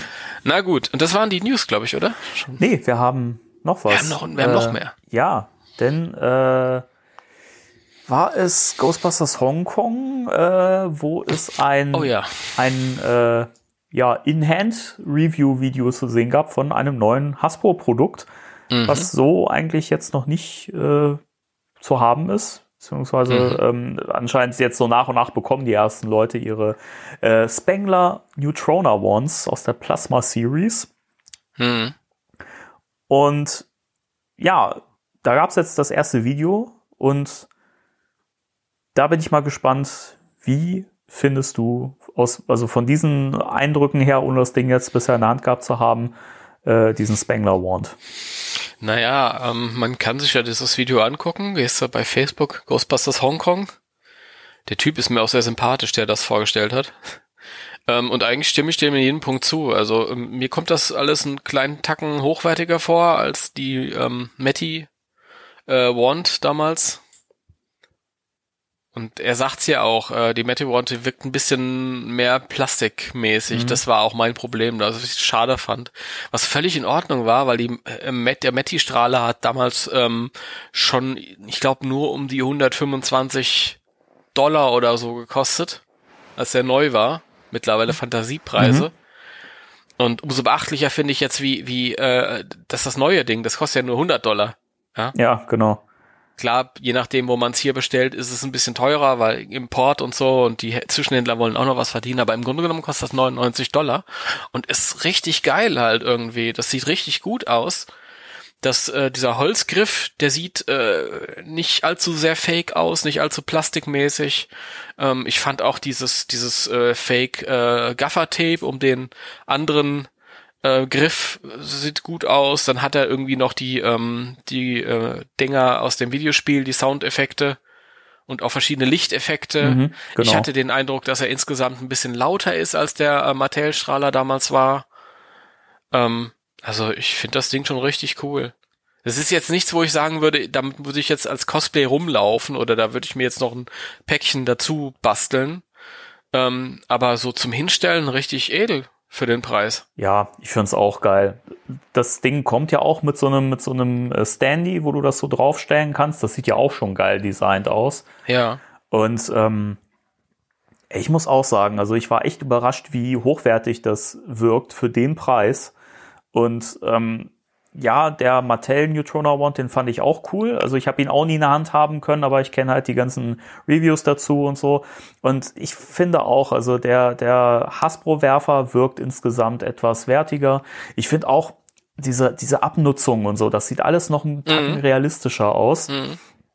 Und ich war auch überrascht, wie, wie viel geiler das Ding eigentlich aussieht als die Promo-Bilder vorab. Also dieser, dieser Holzgriff vorne, der nun mal aus Plastik sein wird, aber der sieht wirklich nach Holz aus und also wirklich hochwertiges Ding und ähm, gut, das mit den Videogame-Soundeffekten und so ist halt ein Gimmick. Da wird jetzt auch gerade wieder gemunkelt, ja, das wird doch bestimmt im Film auch eine Rolle spielen. Wird für mich nicht so viel Sinn machen, so wie das Ding aussieht. Da ist ja nicht mal irgendwie Nee. ein Schleimwerfer oder irgendwas dran. Also warum dann alles irgendwie aus diesem Röhrchen, wo der Protonstrahl rauskommt, rausschießen sollte, erschließt sich mir nicht, aber warten wir es ab. Ich glaube einfach, dass man da mehr an die äh, Fangemeinde gedacht hat, die halt das Videogame auch ähm, als Kanon ansieht und ich glaube, dass das einfach ein reiner Fanservice war von, von Ja, Hasbro. das ist ein Bonbon und dann kann man halt noch draufschreiben, hat Videogame-Sounds. Genau. Das ist ein Verkaufsargument halt. Richtig. Aber trotzdem schön, wie sie es umgesetzt haben, dass es eben auch nicht nur die äh, Geräusche sind, sondern dass das auch dann entsprechend grün leuchtet oder blau leuchtet, je nachdem, Ja. was man sich da aussucht, ja. Genau. Total schön. Und was mir auch aufgefallen ist, ähm, ich habe es in dem Video, der vergleicht das ja auch mit dem Mattel-Strahler, da habe ich es nicht so gesehen, aber ich weiß noch, bei dem Mattel-Strahler, den ich ja gehabt hatte, äh, gehabt hatte, den ich ja hatte, ähm, da waren halt vorne das ist ja hier wie da, sind das ja, ist das ja so ein weiß, so ein, so ein milchiges Röhrchen. Also das ist nicht durchsichtig wie im Film, sondern beide sind so milchig. Und da sind da diese äh, Leuchtdioden drin oder was. Und wenn du halt geschossen hast, dann waren da halt irgendwie bei dem Mattel-Ding irgendwie, dann hat das irgendwie so, so, so orange, fast rötlich aufgeleuchtet. Und bei dem jetzt äh, ist das tatsächlich irgendwie ein bisschen näher am, am, am Film. Also vom, vom die, die Farbe, die Leuchtfarbe ist besser und es ist ein bisschen blau zwischendrin mit sogar, weil du ja diese, diese blaue, äh, ja, du hast ja den, den orangenen Strahl und drumherum schlängelt sich dann dieses, dieses bläuliche dann nochmal. Mhm. Ja, genau. Das ist, finde ich schön, das wird da irgendwie so imitiert. Ja. Ja. Ich finde das auch, auch total cool. Also gefällt mir sehr. Ich freue mich schon drauf. Ich finde es ein bisschen schade, muss ich fast sagen, dass das Ding jetzt anscheinend schon doch kommen wird und das nicht doch bis zum Film rausgezögert wird, weil ich finde, das ist einfach ein Produkt, das, das Ding kommt im Film vor, sieht so im Film aus und ich finde es schade, dass es jetzt dann kein Begleitprodukt mehr zum Film ist. Ja, das muss man halt auch sagen. Also ich fänd's, ich würde mich auch mega drüber freuen, wenn es dann nächsten Monat käme oder so. Ich gehe auch davon aus, dass es jetzt kommen wird, Ja, sehr bald. auch, ja. Also wir werden dann auf einmal, werden wir dann wahrscheinlich eine E-Mail bekommen mit Versandbestätigung und dann ist das drei Tage später da spätestens. Ja. Ähm, und dann machen wir das, das behandeln wir ja auch in aller Ausführlichkeit dann, oder? Da werden wir eine Folge zu, zu machen mit, mit einer Review, genau. Ja, ja. Und dann, dann äh, packe ich noch vergleichsweise was anderes aus, egal. Ähm, jedenfalls weiß ich nicht mehr, hab das Faden verloren. nee, äh, die Leute, wenn ich, wenn ich da irgendwie mich mit anderen Leuten unterhalte oder ich schreibe dann irgendwie so unter Beiträge da meine Meinung und sag, naja, ich find's eigentlich ein bisschen ungeschickt platziert jetzt in diesem leeren Sommer. Und die Leute dann im, die denken dann immer, hä, wieso? Was bist du für ein Fan, dass du das nicht haben willst? Nein! Es ist ja nicht so, dass ich das nicht haben will, sondern ich möchte natürlich, dass das auch sich so gut wie möglich verkauft. Und das ergibt halt äh, mehr Sinn, wenn das zusammen mit dem Film auskommt, ja. Ja, sehe ich auch so. sehen, dass die Leute im Laden stehen und sagen sich, oh ja. Weil das hat ja auch ein, alles einen, einen Grund, warum das ein bisschen anders aussieht, warum da vorne ein Holzgriff dran ist, warum da das Gaffertape, warum das so abgenutzt ist, warum das Ding nicht äh, ähm, ähm, Proton Pack oder, oder, oder Neutrona Wand heißt, sondern Spenglers, Neutro- also ist ja ausgesprochen Spenglers Strahler. Warum? Ja. Dieses, das fehlt einem ja irgendwie alles und wenn man den Film direkt gesehen hat, am nächsten Tag ist man bei Smith Toys, dann sagt man sich, ah ja, okay. Dann nehme ich mal zwei mit. Einmal einen für den Junior und einen für mich. Natürlich. es ist kein Spielzeug. Ich möchte nochmal darauf hinweisen, es steht immer dabei, dieses Produkt ist für erwachsene Sammler bestimmt. Es ist kein Spielzeug und nicht für Kinder unter 14 Jahren geeignet. Das Ja. nur nochmal zur Erklärung, Ja. Weil ich das, Das- vor kurzem auch, glaube ich, im Ghostbusters Deutschland Forum, also in der Facebook-Gruppe wieder gelesen habe, dass jemand anscheinend mit, damit geliebäugelt hat, das für sein Kind zu kaufen und sagte, ja, es ist mir zu teuer für ein Spielzeug. Es ist ja kein Spielzeug. Es ist nicht Eben. für Kinder gedacht. Das ist ein Prop. Genau. Wobei, ja, also in dem Moment, wo es halt Licht- und Soundeffekte hat, ist es dann doch wieder ein Spielzeug, nur halt Ja, für die aber Großen. halt für Erwachsene. Ich wollte gerade sagen, Spielzeug für Große. So. Äh, aber ich bin gespannt. Ich habe ich hab gesehen, in manchen Shops ist das Ding tatsächlich momentan nicht mehr verfügbar. Mhm. Äh, also wenn jemand den noch haben möchte, ich weiß nicht, ob man da schnell sein muss oder ob momentan einfach eine gewisse Charge nicht mehr verfügbar ist, weil von der Limitierung habe ich nichts gesehen. Ich gehe auch nicht davon aus, dass der limitiert sein wird. Ich bin da immer rigoros. Ich bin da. Ich sag mir immer, ähm, ihr Leute, wenn ihr, wenn ihr nichts verpassen wollt, dann ihr wisst, wo ihr hin müsst, wo ihr euch informieren müsst. Ihr wisst, welchen Podcast ihr hören müsst. Ja, ja. Wir haben da schon vor, vor, ähm, keine Ahnung, sieben Monaten oder so drüber gesprochen. Knapp. Also es ist genug Zeit gewesen. Ihr hättet Bescheid wissen können, ja. Ihr hättet Bescheid wissen können und wenn ihr ähm, jetzt feststellt, oh Mist, der Zug ist abgefahren, dann ist das auch nicht so wichtig für euch. So, so ist es. Ja, Gott, ein bisschen, ein bisschen Arroganz gehört schon irgendwie dazu. Ein bisschen, ja. Warum nicht? Ein- ein- ein- ein wenig noch. wir können es uns auch leisten.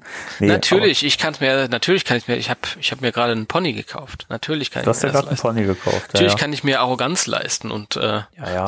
Wir haben ja auch große Pläne für die Zukunft, aber egal. Ähm, meine so. Güte, meine Güte, Bitte? ich distanziere mich sofort Warum? von den großen Plänen für die Zukunft. Ach komm, jetzt stell, stell nicht so an. Du willst es doch auch. Äh, äh, ja, so viel zum Spengler Neutrona Wand. Wie gesagt, werden wir dann, wenn wir das Ding in der Hand haben, äh, ein bisschen was zu sagen. Ich habe gerade noch mal geschaut bei dem Händler meines Vertrauens, Comic Cave. Äh, da ist er, wie gesagt, nicht mehr gelistet. Also ist noch gelistet, ist aber nicht mehr verfügbar. Und steht mit äh, Veröffentlichung für 30. Dezember diesen Jahres drin. Glaube ich nicht, weil in den USA ist das Ding ja anscheinend jetzt schon im Versand und äh, viele haben das Ding schon. Und ich gehe mal davon aus, dass wir das wahrscheinlich auch in den nächsten Wochen kriegen werden. Einen Augenblick. Ja, bitte. Meintest, meintest du Spanglers Neutrona Wand? Ja, du gibst es einfach Spanglers Neutrona Wand bei äh, äh, Onkel Google ein und dann äh, kommst du da auf Seiten von Anbietern. das Das, ist kein Problem. das stimmt. Ich meine, du findest äh, halt, die meisten sind ein bisschen teurer. Aber ja, ich habe ja direkt einen Anbieter gefunden. Also, also wir sind ja alle unbezahlt, ja. Äh, muss man, das kann man nicht oft genug sagen. Man muss sich auch mal absichern. Aber ich war zum Beispiel gerade bei Actionfilmfiguren 24. Die haben den noch. Da kann man den bestellen. Ich werde jetzt nicht jeden Link anklicken. Da sind sicher auch welche dabei, die, wo es schon ausverkauft ist. Aber wie gesagt, ihr gebt einfach den Namen von dem Ding bei Onkel Google ein und dann habt ihr das. Richtig. Und wenn ihr schon dabei seid, den äh, Spengler Neutrona One zu bestellen, bestellt euch doch auch die neuen äh, Veta-Figuren vor. Dann habt ihr gleich ein paar Sachen mehr, über die ihr euch freuen könnt. Ja. Und äh, gebt einfach Ghostbusters in Suchfeld ein, bestellt alles. Genau, einfach die komplette Produktpalette einmal durchbestellen. Ich meine, wenn, ganz im Ernst, ja, äh, die Welt geht sowieso bald den Bach runter, dann habt, habt ihr jetzt wenigstens noch schöne Sachen und äh, Was mir gerade einfällt, das wollte ich ja die ganze Zeit mal sagen, ähm, wo wir gerade vom Bestellen reden, von Sachen, die wirklich wichtig sind. Ich, es ist eigentlich ein bisschen verschwendet, so mitten in der Sendung und das findet dann eh wieder keiner. Aber wir haben seit einiger Zeit wieder ähm, Ghostbusters Deutschland Patches. Oh, stimmt, ja. Aufnäher. Ähm, wir wurden nämlich äh, ganz oft gefragt, und ich habe so viele Nachrichten bekommen, ja, ich will dann Auf, äh, Aufnäher haben und so. Und wir hatten irgendwie ähm, in der Vergangenheit schon zwei riesige Bestellungen. Die sind aber alle schon, ja, die gehen dann irgendwie wie warme Semmeln. Und vor einiger Zeit habe ich noch mal eine große Bestellung gemacht. Da sind jetzt noch welche über. Also wenn ihr einen Ghostbusters Deutschland Aufnäher haben wollt, wenn ihr euch ähm, identifiziert mit der deutschen Fanszene, wenn ihr jetzt sagen wollt, hey, schaut mal hier, ich bin Geisterjäger, ich steig ein in die Welt der Geisterjäger. Alt- Alter guter Kennerspruch. Dann ähm, meldet euch über die ähm, GBD-Seite, über bei Facebook. Ihr könnt ähm, mich auch persönlich anschreiben. Also ähm, die haben wir gerade wieder, aber die gehen halt weg. Ja, Zu Recht.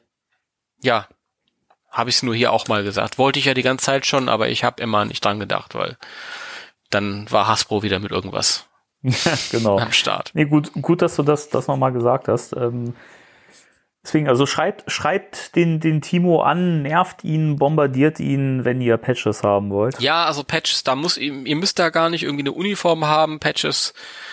Ihr könnt ausdrücken, wie ihr wollt, dass ihr Ghostbusters toll findet. Ihr könnt es auf euren Rucksack drauf machen, auf eure Jeansjacken drauf machen, natürlich auch auf die Uniform drauf machen. Oder einfach nur, wenn ihr das Patches sammelt ähm, für die Vitrine. Wie auch immer. Ich habe auch schon gesehen, dass sich Leute ähm, die, äh, die Patches irgendwo so aufstecken und dann äh, in einem Bilderrahmen schön an der Wand präsentieren. Finde ich auch cool. Ja, Ghost Course zum Beispiel. Die, machen das. Zum Beispiel. Ja, Ich habe es aber auch schon in den äh, Ghostbusters Vintage Collector Gruppen auch schon gesehen, dass das Fans auch machen. Das finde ich eigentlich eine coole Sache. Das ist, ja, ja, das ist auf jeden Fall cool. Ich habe hier auch eine Sammlung von, von Patches. Ich habe jetzt erst neulich äh, wieder einen Patch bekommen von den Ghostbusters Luxemburg. Habe ich mich sehr gefreut. Oh, sehr schön. Das war, das war eine Überraschung, äh, zusammen mit einer, ähm, einer Maske.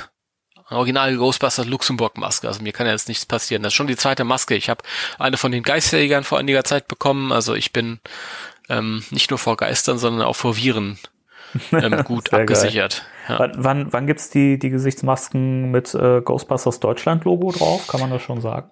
Ähm, man kann sich Patches bestellen und kann die sich dann drauf- vors Gesicht halten.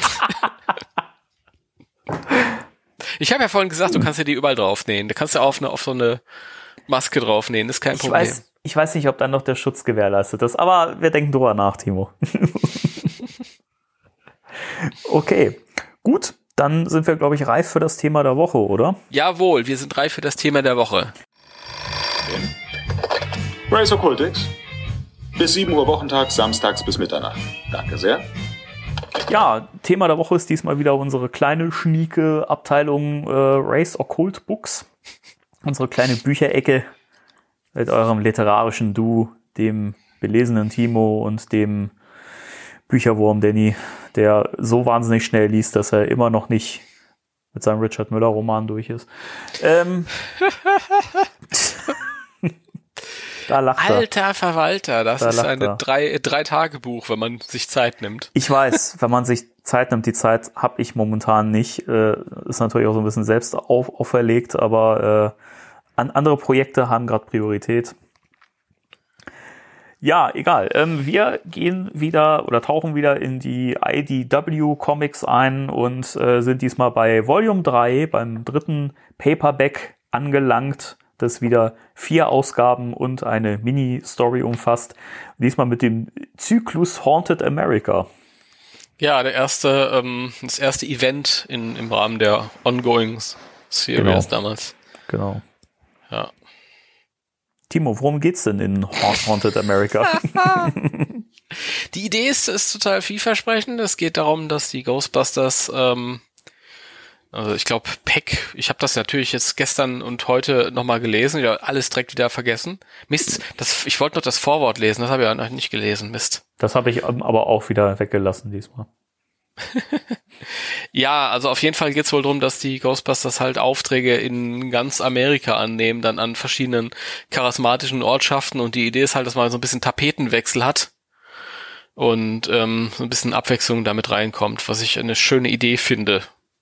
Ja, tatsächlich. Und die ist dann halt ähm, mal etwas besser, mal etwas schlechter ausgeführt äh, worden. Also das ist jetzt mhm. die die äh, Grundprämisse. Ja. ja. Es genau. fängt halt an mit so einem Gespräch irgendwie mit, mit ähm, Peck und dem Bürgermeister, wo die sich halt drüber unterhalten, ob das irgendwie okay geht, dass die, dass New York die halt irgendwie mal eine Weile entbehren kann und so ist es dann wohl. Und dann, dann geht's ab. Dann geht's ab. Dann geht's ab. Ich möchte gerne ein bisschen Trivia äh, einstreuen. Natürlich. Was jetzt nichts direkt mit äh, dieser, mit äh, den Comics zu tun hat, aber in dem 2016er Videogame ähm, dass er so gefloppt ist, äh, war ursprünglich auch die Idee, dass das ein, ein Roadtrip ist. Da gab es nämlich auch äh, Entwürfe und äh, Konzepte, die nämlich so eine Landkarte gezeigt haben. Da sollte es dann auch nach New Orleans und so weiter gehen. Und man hatte eben auch statt eines äh, Ecto 1 diesen, diesen Ecto äh, 2 Van, den sie da in, im Comic im Prinzip auch haben. Hätte ich sehr geil gefunden und ich finde, das gibt auch echt viel her für ein Videospiel. Heißt der Ecto 2? Ich meine, im Comic ist das äh, Ecto 2. Warte, ich, ich guck gerade. Ich glaube, ich meine, äh, jetzt ich hab's gerade vor meiner Nase und ich, ich mache da sowas wie Ecto 9 aus oder so. Warte mal, ich guck gerade noch mal. Also im Ghostbusters Wiki ist es tatsächlich Ecto 2. Wird auch als Mobile Containment Unit bezeichnet. Okay. Aber das ist das Bild, äh, das genau, das ist ja aus Haunted America, genau. Hm, komisch. Keine Ahnung, vielleicht haben sie sich da auch irgendwie dann nochmal umentschlossen, das umzubenennen oder so. Keine Ahnung. Ja. Aber halten wir uns nicht an solchen Kleinigkeiten auf. Ich halte mich an solchen Kleinigkeiten auf. Nein, aber nein, man kann es auch nirgendwo sehen. Also es, es gibt einmal äh, äh, ein Bild, wo ein, ich meine, ein, eine 9 zu erkennen ist, aber sonst sieht man das nicht richtig. Okay. Egal. Aber das ist direkt mal ein schöner Anfang. Was hältst du denn von dem, von der Kiste, von dem Bus? Finde ich total geil, die Idee, weil es aber auch so schön da reinpasst. Und ich finde es auch eine coole Idee, einfach so eine, so eine mobile Containment Unit zu haben. Dass man einfach durch die Gegend fahren kann und dann halt nicht jedes Mal wieder in die Feuerwache zurückfahren muss. Gerade wenn man Aufträge äh, außerhalb annimmt, von New York, dann finde ich es einfach toll und ich finde, das Ding sieht auch cool aus. Also ich mag das, sieht auch wieder total verschroben aus und äh, mit dem ganzen Scheiß auf dem Dach und hinten dran so ein riesiger Tank und ich finde es cool. Ich mag ja, das. Zu sagen, die, äh, die haben ja in der Serie im Keller mittlerweile eine, eine Containment Unit stehen, die so ein bisschen an die Zeichentrickserie erinnert.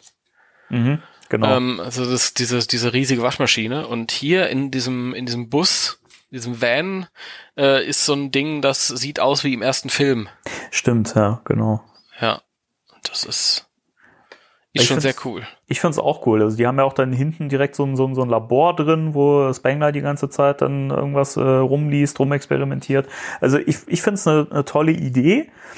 Und ähm, das Fahrzeug taucht ja auch immer mal wieder auf. Also es wird ja auch später in, äh, in Get Real sieht man es nochmal, zumindest glaube ich in der ersten Ausgabe.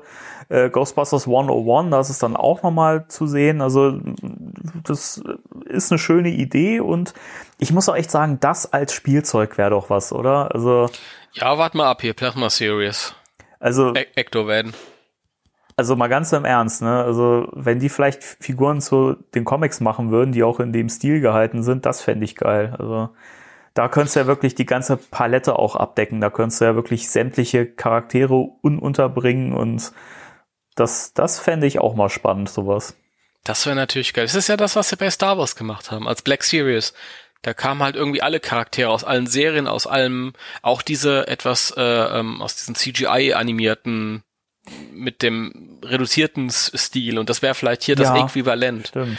Würden sie natürlich nicht machen, weil das es gibt wahrscheinlich nicht Publikum genug dafür, Käuferschaft, Das- aber Wahrscheinlich, aber das ist so ein bisschen mein, mein Wunschdenken. Also das komplette Ghostbusters-Universum äh, als äh,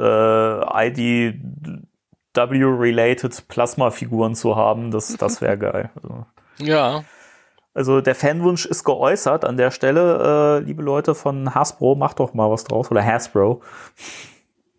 Ja, also natürlich, so ein, so ein mein kleines Pony ist ganz schön, aber da wird man sich dann natürlich dann noch mal eine Stufe mehr drüber freuen. Ja, definitiv. da würde ich dann auch wieder komplett sammeln, Zwinker, Zwinker. Ja, hört, hört. Also, wenn sonst keiner kaufen würde, aber der Danny ist dann im Team. Das ist, ist, ist Hasbro sofort hellhörig. Richtig. Aber na gut, dann gehen wir zu der ersten. Also es sind äh, wie immer in so einem Paperback sind vier Geschichten. Also vier äh, Comic-Hefte zusammengefasst. Mhm. Es macht vier Geschichten und eine Kurzgeschichte, die dann halt irgendwie in den einzelnen Comic-Ausgaben dann immer so häppchenweise serviert wurde. Ähm, die spielt auch zwischen der dritten und vierten Geschichte, aber ist Ja. hier am Ende mit drin. Aus unerfährlichen Gründen, aber egal. Ähm, und ich finde, die, einige sind etwas besser, einige sind etwas schlechter. Ich finde tatsächlich hier die erste Geschichte nicht so doll. Ja, finde ich, ist ein sehr schwacher Start. Äh, dafür schlägt es ja nach äh, Detroit. Mhm. Und also zuerst finde ich ja mal die erste Ersch Erscheinung, die sie fangen, ist ja dieses äh, Cry-Baby-Viech. Mhm. Das finde ich ja schon ein bisschen witzig. Ich glaube, das ist sogar in Tobin Spirit Guide aufgeführt, meine ich. Das mag sein, ja. Das, Egal. Ähm, das, das fand ich mal ganz kreativ. Das ist halt so ein entstelltes Baby mit zwei Köpfen. Also sehr, sehr skurril. Und danach geht's dann halt darum, dass sie ähm, ja tote Soldaten bekämpfen müssen. Und das fand ich leider sehr, sehr schwach in der Ausführung. Ich weiß nicht, da hat vielleicht der Amerikaner ein bisschen mehr Zugang zu. Ich glaube, dass die sind dann eher eher so die Patrioten, die dann irgendwie mit so einem Gehabe dann, ich meine, das ist ja eigentlich, sind da eigentlich nur so ein paar alte ähm, Soldaten, die halt da rumspuken, die müssen eingefangen werden und Winston hat dann irgendwie so ein bisschen Zugang zu denen und überredet dann auch den, also ich glaube, die, die meisten werden nur übers Ecto 1 eingefangen, da hängen so ein paar Geisterfallen raus, schwuppdiwupp. Genau. Das ist irgendwie mh, nicht so wirklich beeindruckend. Und dann gibt's halt noch so ein Gespräch zwischen dem äh, General und Winston, der ja auch diesen Armee-Hintergrund hat. Und das ist dann diesen, ja, patriotischen Kappes da mit Salutieren dann noch und Sir und tralala und dann lässt er sich einfangen. Und das war's eigentlich. Mehr ist das nicht. Fand ich, fand ich äh, super schwach. Fand ich Ähm. auch sehr schwach. Vor allen Dingen, ich finde es so schade, äh, da merkt man halt wieder, was für ein tolles Event das hätte werden können, wenn man noch mehr Ausgaben und noch mehr Zeit gehabt hätte. Das geht mir tatsächlich so mit den stärkeren Geschichten. Bei dieser Geschichte tatsächlich äh, interessiert mich das Thema überhaupt nicht. Also ich fand auch damals in dem Videospiel, da ist man ja dann irgendwann durch das Museum gelaufen. Ja, genau. Dann hast du diesen Konflikt zwischen den Südstaaten und den äh, Nordstaaten. West was? Nordstaaten und Südstaaten. Nordstaaten und Südstaaten. Wieso sage ich Weststaaten? Weiß ich nicht. siehst du mal, da siehst du was für Zugang. Banause. ähm, ich war zwar ganz lustig, die Szene, weil man viel zu arbeiten hatte, aber so thematisch ist das überhaupt nicht meins. Keine Ahnung. Da bin ich vielleicht einfach zu wenig amerikanisch für. Mhm. Ja, das äh, ist nicht, ist nicht mein Ding. Keine Ahnung. Also das fand ich auch nicht schade, dass es so kurz ist. Ähm, ich war dann froh, wenn ich, als ich dann durch war. Das, das ging so. Bei der nächsten Geschichte war es war es so, dass ich mir gedacht habe, oder bei den anderen drei Geschichten, da habe ich mir gedacht, wie geil wäre das, was hätte man alles damit machen können, wenn man so ein ganzes Paperback äh, dafür irgendwie investiert hätte und vielleicht ein bisschen ausführlicher erzählt, weißt du? Mhm. Meinst ja. du speziell äh, die zweite Geschichte zum ich Beispiel? Ich meine alle drei Geschichten. Okay, ich finde, alle, alle drei. drei Geschichten haben richtig Potenzial. Ähm, das ist ja so, dass ich hier, also bei der zweiten Geschichte, die spielt ja in New Orleans. Und da war ich tatsächlich beim ersten Lesen schon, oder haben wir noch was zu erzählen zu der ersten? Ähm, die, zweite, die zweite war doch in Roswell. Nee, ich habe hier New Orleans. Tatsächlich. Roswell ist die dritte. Ich blätter gerade mal durch. Bei mir ist. Doch, du hast recht. Das ist ja verrückt. Ja. Okay, weil ich hatte hier äh, noch ein Bild mir gerade parallel auf, aufgerufen, wo, wo die Cover nebeneinander gelegt sind und da ist Roswell irgendwie das zweite. Okay, Entschuldigung, dann habe ich Blödsinn erzählt. Okay. Das ist sehr seltsam. Also, dass das Bild zusammenhängend gibt tatsächlich so auch mehr Sinn mit Roswell an, an zweiter Stelle. Hm. Weil du hast ja die, die US-Flagge im Hintergrund und da passt Roswell eher rein. Hm, egal. sind wir bei okay. New Orleans. Naja, auf jeden Fall. Ich gehe halt hier, ich habe das Paperback in, direkt in der Hand und gehe halt hier so durch. Auf jeden Fall in New Orleans, das fand ich schon mal irgendwie, ich bin ja immer, ich, ich, ich liebe in New York. Ja, Ghostbusters und New York gehört zusammen, aber ich mag halt, wenn das Setting ein bisschen exotischer wird. Einfach mhm. mal ein bisschen Abwechslung reinzubringen. Deswegen habe ich auch kein Problem mit Summerville in dem neuen Film. Ja. Im Gegensatz zu vielen anderen, die gesagt haben, ja, New York muss aber, finde ich, nee, nee, kann auch mal was, was Neues sein. Und gerade New Orleans ist halt irgendwie, finde ich, finde ich cool mit Mardi Gras und dem Karneval und ähm, ja, es ist halt irgendwie was kulturell wieder, wieder ganz eigenständiges. Ähm, und das, das fand ich faszinierend mit Voodoo und Hexerei und tralala und hast nicht gesehen. Und ähm, das ist ja tatsächlich, also ich habe ja hier von diesem ganzen Haunted America Kram, da habe ich ja drei Hörspiele draus gemacht. ja, stimmt. Und äh, das ist eine Geschichte davon. Und ähm, ich fand das schon beim Lesen total cool. Ich kommen wir gleich zu der Geschichte bei einem Hörspiel. Ich habe dann irgendwie ähm, das irgendwie nur als Ausgangsbasis genommen und dann ist es am Ende was ganz eigenes geworden. Aber das ist genau das, was ich gesagt habe. Ich find's schade, dass die immer so kurz sind halt nur. Weil gerade, wenn man mal rauskommt aus dem üblichen Plot und gerade wenn man sich was Neues wagt halt irgendwie, dann doch mal ausführlicher, dann, dann führ doch mal Nebenfiguren ein. Dann lass die doch mal interagieren mit den Hauptfiguren und so. Das finde ich ein bisschen schade. Das ist halt irgendwie super geil vom Setting her, aber halt äh, trotzdem geht das mir alles zu schnell. Ich finde das so schade. Also die Ghostbusters kommen hier nach New Orleans. Da werden sie erstmal nicht begrüßt, weil im Gegensatz zu allen anderen Städten sind die Leute da auf ihren, ähm, auf ihre, auf ihre Hexerei und Voodoo-Kult und tralala stolz. Das gehört ja da zur Kultur. Und die sehen das so ein bisschen bedroht und dann wollen die hier diesen, diesen Ecto-Van umstoßen. Und Peter stellt sich da erstmal aufs Dach und seift die alle ein mit dem, mit dem äh, Romantik-Schleim, damit die da durchkommen. Finde ich eine lustige Idee. Ich finde es auch schön, wie die Leute dann da dann teilweise in diesem Schleim am Fußboden liegen und sich total abfreuen und alle gut drauf sind auf einmal. Ja, ja, er erinnert mich total ans College hier und so. Ja. Ja, aber klar. Und dann äh, kommen sie halt zu ihrem Auftraggeber. Das ist eine ähm, Marie Laveau. Die gab es tatsächlich auch wirklich. Das ist halt so eine Voodoo-Priesterin gewesen, Hexe. Und ähm, die hat wohl. Aber da merke ich jetzt schon. Also das hat wesentlich mehr Story als das erste Heft. Ja. ja und die genau. hat halt äh, Probleme mit ihrer Tochter. Also die Tochter sollte sie eigentlich beerben, so als als Voodoo Tralala und die ist aber böse geworden und deswegen musste diese Marie Laveau die halt irgendwie ausschalten, leider. Und jetzt kehrt ihr Geist zurück. Und die Ghostbusters sollen sich drum kümmern.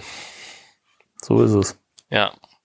Ähm, ja, dann kommt, geht's halt auch relativ schnell. Es gibt so eine, so eine Szene in der Stadt in New Orleans, wo dann halt irgendwie so ein Zombie-Tanz ähm, vorkommt, der so ein bisschen an, an Michael Jacksons Thriller erinnert. Ja, der eine Untote sieht ja auch exakt aus wie Michael Jackson in dem ja, Video. Ja, ja. Ich, das ist halt in den ersten Heften am Anfang fand ich es ein bisschen plakativ, wenn dann irgendwie so Sachen übernommen wurden. Mhm. Ist ein bisschen zu sehr, keine Ahnung. Aber ja, dann gibt's eine kurze Auseinandersetzung zwischen der ähm, dieser Geisterhexe da irgendwie und den Ghostbusters und sie wird dann auch relativ schnell eingefangen. Die Auseinandersetzung finde ich witzig, ist cool geschrieben. Ähm, ich glaube, Egon äh, reißt sich selbst ein paar Haare aus und sagt dann zu der Hexe hier, wir haben noch Haare von dir, ähm, jetzt gib den Ray frei, sonst machen wir was Böses damit. Ja, Winston. Weil wir haben den Winston hier, den Hexendoktor, und flüstert dann zu Winston rüber, sag irgendwas Mysteriöses. Und Winston, äh, äh, Shimabuku. so als, als Anspielung auf die Real Ghostbusters Folge. Ja. Ja, auch sehr schön. Und dann geht's wieder ganz schnell. Die Tante wird eingefangen. Und die Geschichte ist dann zu Ende. Was ich süß fand, ist äh, so eine kleine, ähm, so ein Nebenplot zwischen dieser Marie Laveau, die die Egon so ein, so ein magisches Streuzeug gibt. Mhm. Und Streusalz halt irgendwie, so Grigri. Grigri. Und er meinte, sie meinte halt so zu ihm, ja, ich bin zwar auch nicht so richtig am Leben, aber du auch nicht. Und das kannst du vielleicht irgendwann mal gebrauchen, wenn du die Liebe entdeckst. Und das ist natürlich so eine, so eine Sache, er sträubt sich dann und tut das irgendwie so ab, aber steckt es dann doch ein. Und ähm, ja, weiter wird das nicht erzählt. Das kommt dann wesentlich später, wird das dann behandelt in der Serie. Aber ähm, das, das sind so Sachen, wo man sich gesagt hat, oh, mal schauen, wo das noch hinführt. War das so wahnsinnig viel, viel später, dass das Grigri noch mal eine Rolle spielt? Ähm, ja, in der Tat. Das war schon in der zweiten, in der zweiten äh, Ongoing Series. Oh, okay. Das hatte ich gar nicht mehr so auf dem Schirm. Ich dachte, das käme schon in dem, diesem äh, Plot mit der äh, besessenen Janine vor, wo sie quasi in Ja. sie hineinreisen. Ist das nicht in der zweiten Serie, dachte ich? Ach so, ich, ich war mir jetzt nicht sicher, ob das schon zur zweiten Serie zählt. Ich, ich glaube ja. Ich glaube, das ist, äh, das kommt dann erst, erst wesentlich später vor. Ähm, ich muss dazu sagen, das ist so, so bei aller Liebe, ich, ich liebe ja diese, die ähm, Comic-Reihe und alles. Und es gab manchmal halt diese Momente hier, ähm, wo ich mir gedacht habe, oh toll, das führt irgendwo hin, die machen wirklich was, äh, da wird wirklich äh, lang geplant und so im Voraus und mal schauen, wo das noch hinführt. Viele Sachen, das auch ein bisschen habe ich mir im Voraus schöner vorgestellt, als es dann nachher behandelt wurde. Ja, das, das, da stimme ich zu. Also du hast dann irgendwie das Gefühl, okay, Herr Burnham, der, der, der, der plant da irgendwie was ganz Großes und der bringt die Figuren halt auch mal vom Fleck weg. Und du merkst halt irgendwie immer, dass im Hintergrund halt so der Rechtinhaber sagt, ja, aber nicht, mach, trau dich nicht so viel. Also, ja, das muss, halte ich, halte ich im, im, im, im engen Korsett trotzdem noch. Das finde ich ein bisschen schade, weil ich glaube, das, das fuscht ihm sehr oft so ein bisschen ins Handwerk. Ja, das sehe ich auch, auch so. Es ist halt, das wurde ja auch immer so, äh, da kam ja irgendwann mal die, die Bezeichnung Zap and Trap ins, ins Spiel. Und das ist halt Mhm. immer so, so ein, so ein Schema, das sich dann in den Comics auch oft wiederholt. Es ist dann, es wird eine große Gefahr auf, aufgebaut, die dann aber halt auch einfach schnell äh, gefangen wird, so. Mhm. Und das spielt auch noch viel später, da kommen wir dann noch irgendwann mal, mal zu, in dieser, äh, dieser Sandmann-Story. Äh, das, das ist das genauso. Da wird eigentlich so ein großer Gegenspieler aufgebaut Ja. in dieser Story, so viel Background aufgerollt. Und dann ist das so, komm, zack, den Geist festhalten mit den Strahlen, Falle raus, zack, fertig. Das ist, das, das ist mir persönlich auch echt ein bisschen zu wenig. Also, keine Ahnung. Das kann man mal machen, das ist auch mal okay.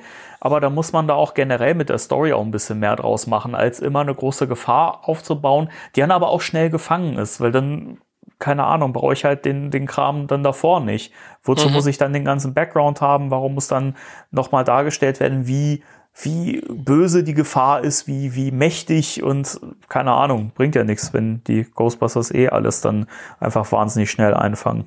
Ja, das, das ist, das ist leider so. Das ist grundsätzlich halt zu wenig Platz in so einem Einzelheft für so Geschichten. Also gerade hier diese Geschichten, also wirklich drei von vier, das, ich, ich, das ist, merken auch bei der nächsten Geschichte. Also hier habe ich halt irgendwie, ich habe das versucht, irgendwie was draus zu machen. Da habe ich gesagt, na ja, mal schauen.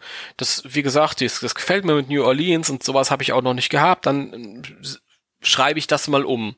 Und dann bin ich aber relativ schnell zu dem Punkt gekommen, wo ich gesagt habe, oh, das, das ist zu schnell. Du musst ausschmücken. Und dann irgendwann entsteht was ganz eigenes. Und das, das hätte ich gerne, dass man irgendwie dem Burnham sagt, hier, pass auf, ähm, schick die doch mal da irgendwie in die, in die Pampa, irgendwo hin. Und du hast aber 100 Seiten oder 120 Seiten und nicht irgendwie nur 24 oder wie viel so ein Comic-Heftchen hat, ja. Mhm. Dass man halt sich wirklich mal kümmern kann, dass man halt irgendwie äh, am Ende dann vielleicht ein größeres Problem hat, wo man dann also kreativ mit umgehen muss und nicht einfach nur einfangen und tralala. Ja, vor allem man, man merkt ja auch, es, es gab ja dann später durchaus auch mal diese etwas größeren Events, also äh, speziell äh, Mass Hysteria und ähm, Ghostbusters International. Das sind so Sachen, wo du merkst, da ist mehr Zeit vorhanden gewesen und äh, da hat man die Story richtig gut ausgearbeitet und die, finde ich, stechen auch wirklich hervor, weil die sind richtig gut äh, geschrieben. Das ist nicht so ein zack, einfangen Finale, sondern da äh, entstehen auch wirklich dann Auswirkungen für spätere Hefte dann noch. Ja, absolut. Also International könnte ich mir auch gut als animierte Netflix-Serie vorstellen. Ne? Ja, das zum Beispiel, ja. Ich glaube, das ist ähm, äh, von den von offiziellen Kram halt irgendwie das Beste, was ich irgendwie in den letzten 20 Jahren gelesen habe. Das ist wirklich super. Ja. Ich bin ein großer Fan von. Ähm, Mass Hysteria ging so, das war mir zu viel Fanservice, aber International finde ich super. Aber wir, wir schweifen ja ähm, ab. Bleiben wir mal hier. Aber generell finde ich halt dieses, dieses Konzept, die Ghostbusters mal wirklich aus New York rausholen und mal so ein bisschen herumreisen lassen in der Weltgeschichte, weißt du, weil es gibt so viele Mythen und Sagen, die eben auch mit, mit paranormalen Phänomenen zu tun haben. Und ich finde das toll, wenn man das einfach mal mehr, mehr erforschen würde. Und so eine Ghostbusters-Serie, die dieses Haunted America International Konzept wie auch immer aufgreift, das wäre echt geil. Mhm. Ja, das sehe ich genauso. Ja, ist übrigens ähm, bis heute, glaube ich, die Lieblingsserie von ähm, ähm, Dan Schöning. Hat er mal gesagt. Er wird mal gefragt, habe ich irgendwann gesehen bei Twitter oder so, was ihm irgendwann am meisten Spaß gemacht hätte. Hat er gesagt, Haunted America. Okay. Findet er immer noch am besten. Hm. Ja. Aber keine Ahnung, ist vielleicht hat er auch vielleicht damit zu tun, dass ähm, du als Illustrator äh, dann mal was anderes zeichnen kannst. Du hast andere Hintergründe, du ähm, hast andere Figuren, was weiß ich. Und hier sind auch äh, die die äh, Städte sind auch schön porträtiert und dann muss man auch mal so ein Oh bisschen ja. nachforschen und alles halt irgendwie. Ja gut, das ist halt die New Orleans Geschichte. Willst du noch irgendwas dazu zu sagen? Nee, du hast all- alles gesagt und ähm, ich bin auch der Meinung, dass das die bessere Geschichte ist von den ersten beiden. Und äh, ab da geht's tatsächlich bergauf. Ja, ich, ich, ich glaube, das ist sogar die nächste, also das, die, diese hier und die nächste, die jetzt in Roswell spielt, das sind so, glaube ich, meine Highlights, Mhm. meine beiden. Ähm, ja, Roswell. Wobei, wobei diese, diese Roswell-Story auch wieder für mich sehr stark daran krankt und sehr darunter zu leiden hat, dass es eben wirklich in so einem kurzen Heftformat Mhm. Absolut. einfach nicht ausgearbeitet werden kann. Aber ähm, es ist ja so, dass die äh, Ghostbusters auf dem Weg äh, nach äh, Seattle sind Mhm.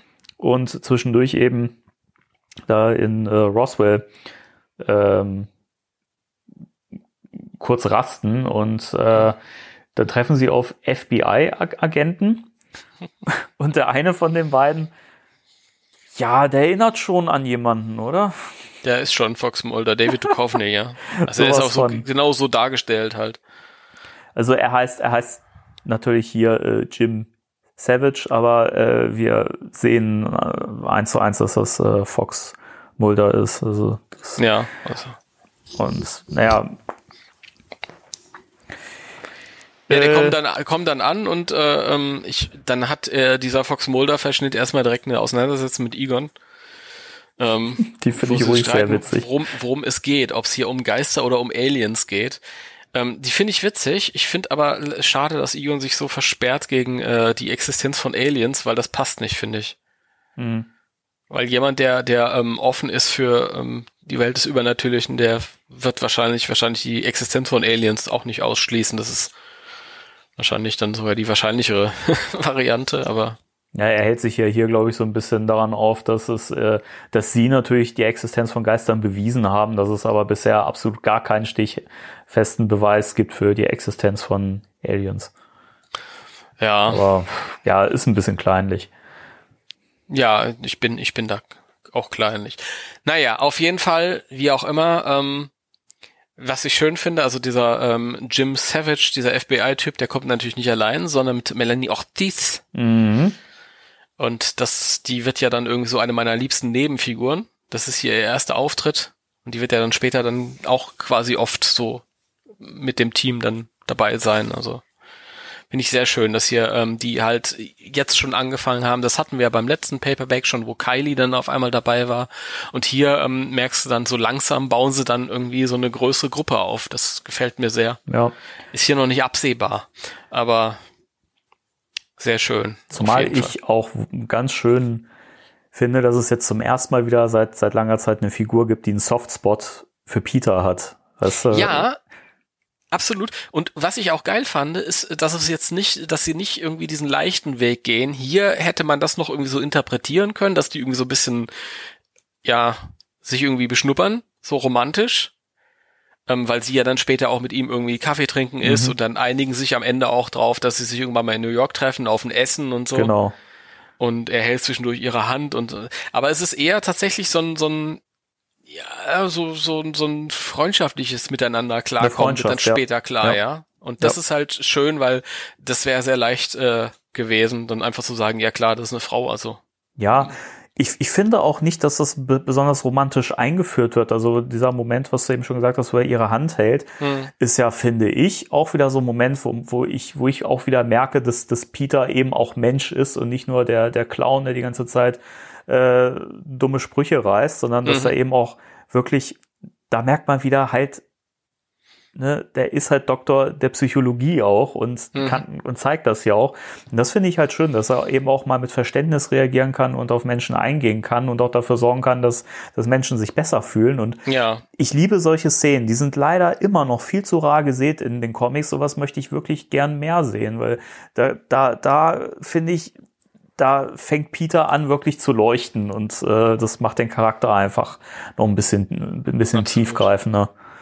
Also, um, um das nochmal ähm, zu erklären, also die äh, sind dann draußen auf weiter Flur in der Wüste und ähm, dann kommen dann tatsächlich auch so Aliens an und der, also Geister, die wie Aliens aussehen. Und ähm, ja, der, die greifen dann, also der, der, der FBI-Agent, der stellt sich dann erstmal vor und weist sie dann auf ihr, ähm, dass sie da irgendwie gegens Gesetz verstoßen haben. Keine Ahnung, ist ein bisschen albern. Und wird dann angegriffen von denen, wird schwer verletzt oder ziemlich verletzt und ähm, dementsprechend ähm, kommt er dann halt in ärztliche Behandlung und äh, sie, ihre, also die Kollegin dann, die Melanie, ist dann, äh, sie erzählt dann dem P- Peter halt, ja, der ist irgendwie ähm, vor einiger Zeit angeschossen worden und dieser Alien-Obsession, die ist halt irgendwie sein, seine Art und Weise, das zu verarbeiten. Und ähm, er baut sie dann so ein bisschen auf. Das finde ich auch sehr schön. Es ist eine schöne Seite. Leider nur eine Seite. Aber Ja, und auch ein sehr, sehr kurzer Moment, aber, aber fand ich schön, hat, hat mich jetzt, wo ich es nochmal gelesen habe, äh, echt wieder berührt und äh, da fiel mir wieder auf, man kann aus Peter einfach so viel mehr machen, als nur den, den El Sarcasmo, der halt seine doofen Sprüche klopft. Mhm. Ja, absolut. Ja, und ähm, der Rest ist leider halt auch wieder, wie du schön so sagst, and Trap. Ray findet raus, das sind keine Aliens, sondern das sind Geister von Soldaten oder Armeeangehörigen, die sich halt in Zeit ihres beruflichen Lebens da mit diesem Alien-Kram auseinandersetzen mussten oder so. Genau. Hab ich das verstanden? Ja, und genau. dementsprechend dann halt irgendwie diese im, im Tod diese Form angenommen haben. Und ähm, ja, die wandeln sich dann wieder zu Soldatengespenstern, Geistern zurück und äh, werden dann einfach eingefangen, schwuppdiwupp. Und das war's Ja. dann schon. Das war's dann schon, genau. Das war's dann schon. Und äh, wie dasselbe wie bei der Geschichte vorher, ähm, ist es sehr schade. Mm, Die Idee, das ist jetzt hier, ähm, hat dieses, dieses Roswell-Thema, ähm, da geht's um Aliens, das haben wir noch nicht gehabt bei Mhm. Ghostbusters. Und ähm, auch hier würde ich sagen, ja, ruf den, den ähm, äh, Eric Burnham an und gib ihm da, sag ihm, er hat 100 Seiten Zeit für so eine Geschichte. Ja, genau. Ja, das ist doch mal eine ungewöhnliche Gegend. Da waren die noch nicht, die mit Aliens haben die noch nichts zu tun gehabt und diese, auch diese, diese ähm, Nebenfiguren sind ja mega interessant hier. Melanie Ortiz, da haben sie ja später mehr draus gemacht und ähm, gerade diese, diese kurze Szene sagt ja, dass man irgendwie zwischenmenschlich total viel machen könnte. Ähm, ich, so schade, so schade. Ähm, total gut für so ein Einzelheftchen, aber gleichzeitig zeigt es halt auch alle Schwächen, die so ein kurzes Heftchen hat, auf. Ja, es ist so ein bisschen irgendwie, es ist, es ist nicht, nicht so, dass man jetzt sagen kann, boah, das war richtig cool. Also es hat, es hat schon Spaß gemacht beim Lesen und da waren auch so viele tolle kleine Momente drin, aber es ist halt einfach, einfach nicht ausreichend so, dieses Es- kleine Format. es ist so so ein bisschen, als ob man irgendwie äh, mit einem großen Appetit ähm, ja an irgendwas rangeht und da liegt ein Snack auf dem Tisch und du isst den halt und danach hast du, es springt dein Magen erst richtig an, aber dann kommt nichts nach. Ja, genau. So ein bisschen so ist das äh, mit all diesen Genau. kurzen Heftchen. Was ich übrigens noch kurz äh, erwähnen wollte, was ich vorhin bei New Orleans vergessen habe, wo es ja auch äh, um Zombies ging. Ähm, sehr schön, dass man hier auch merkt, dass ähm, diese Infestation äh, Crossover Storyline, die hat stattgefunden. Also dass äh, diese Ongoing-Serie tatsächlich auch daran anknüpft. Und das finde ich schön. Und äh, das spielt man ja hier auch in dem, in dem Dialog drauf an. Und äh, das, das hat mir gefallen, dass das eben alles auch so ein bisschen mit einbezogen wird. Ja, das Maxa, das Burnham, das auch geschrieben hat. das ist eh, finde ich, so die ganz große Stärke dieser Serie, ähm, dass einfach alles, was im Ghostbusters-Universum irgendwie stattgefunden hat, das wird, also da versucht man das irgendwie auf irgendeine Art und Weise mit reinzubringen und das finde ich halt toll, dass das so ein, so ein, das ist so inkludierend und alle Figuren finden auch teilweise irgendwie in irgendeiner Form statt, also das, das liebe ich echt an dieser Reihe. Mhm. Auf jeden Fall. Das ist schön. Und ähm, gleichzeitig halt tragisch, weil man fragt sich halt immer, was, wie geil hätte das noch werden können? Ne? ja, man könnte halt viel mehr daraus machen und das einfach auch äh, noch weiter ausbauen. Also, weiß ich, ich, ich glaube, sowas, das wäre halt auch so in dem Stil so eine, so eine Animationsserie, die einfach wunderbar funktionieren könnte. Mhm, mhm. Aber dann wirklich, sag wirklich hier ähm, äh, dem Autoren dann, nimm dir alle Zeit der Welt. Ja, Ja, baut, baut Stories wirklich über Folgen auf und nicht nur in einer Episode die erste Hälfte irgendwie Story aufbauen, einführen und dann äh, Zap and Trap und vorbei. Also das Ernsthaft, also sowas halt hier, das in, in, in äh, ähm, na hier, ich vergesse immer Dingsbums. Wo, wo sind wir denn gerade? In Roswell. In Roswell. Da, du kannst eine ganze äh, ähm, ähm, Staffel drum machen. So eine, ja, so eine richtig. Netflix-Staffel, die geht ja nur sechs bis zehn Folgen. Und dann konzentrierst du dich wirklich halt auf, auf jeden Punkt. Ja, genau. Und dann- genau. Sehr schön. Ja, na gut. Also wir haben jetzt unsere zweite Persönlichkeit, die dann wieder vorkommt nach Kylie. Das ist schon mal sehr schön. Und ähm, dann nimmt sich Peter am Ende der Geschichte eine Auszeit. Die Jungs fahren erstmal weiter Mhm. In den nächsten und dann ähm, findet äh, Kontinuität, findet diese Mini-Geschichte statt. Ja, dann würde ich sagen, dass wir die doch auch jetzt besprechen, oder? Ja, Wenn- genau. pa- Passt ja jetzt vom Zeitpunkt Genau, her. genau. Genau. Who killed Laura Parr? Äh, Direkt ein bisschen schade, ja, dass in der, in der, in der, ähm, äh, im Titel schon der, der Spoiler drin ist. ja, irgendwie schon. Ne? Das ist echt Ja. blöd gewählt. Äh, ganz spannend ist äh, nicht von Dan Schöning gezeichnet, sondern von Tristan Jones. Der sich mit Schöning nicht abgesprochen hat, weswegen der Ecto 1b auf einmal wieder Ecto 1 wird, aber Ja, und äh, Peter sieht halt aus wie sein Real Ghostbusters äh, Zeichentrick-Pendant. was ich erstaunlich finde, weil ähm, Tristan Jones hier diesen, diesen sehr dreckigen, eher erwachsenen Horror-Look wählt, aber dann sich die bei der Zeichentrickfigur bedient. Ja, ist ein bisschen merkwürdig. Also habe ich auch nicht so ganz verstanden, warum. Aber Ich, ich, ich mag Tristan Jones total. Ich finde, er passt nicht so richtig da rein. Ich finde, das ist visuell ein bisschen zu, zu düster. hm, Keine Ahnung. Vielleicht wirkt es auch nur so, weil das, weil das andere so extrem äh, cartoonig reduziert ist. ich Das glaube, dass sein. das wirklich der starke Kontrast ist. Ich glaube, wenn man wirklich mal so einen kompletten Band oder so hätte, der von ihm gezeichnet wäre, ich glaube, da könntest du dich einfach auch besser, besser reinfinden und reinfühlen. Und ich finde, eig- eigentlich passt es ja auch zu, zu Ghostbusters, weil wenn man an, an den alten Film denkt, dann ist es ja auch eigentlich viel Horror- und Grusel-Elemente mit drin und ähm, finde, das greift er ganz gut auf. Ja. Na dann möchtest du vielleicht erzählen, um was es hier geht. Äh, ja, im Prinzip geht's darum, das hat sich ja bei der letzten Geschichte schon äh, am Schluss gezeigt. Da hat ja Peter Melanie Ortiz äh, gefragt, wie er am schnellsten nach Vegas kommt, äh, weil er sich da eben, wie gesagt, so eine kleine Auszeit nehmen möchte, weil Ray ihm so ein bisschen auf den Sack geht und so. Und er sagt, er braucht einfach mal ein bisschen, bisschen Abstand. Finde ich übrigens auch schön, wie sich die beiden immer so ein bisschen behaken. Mhm.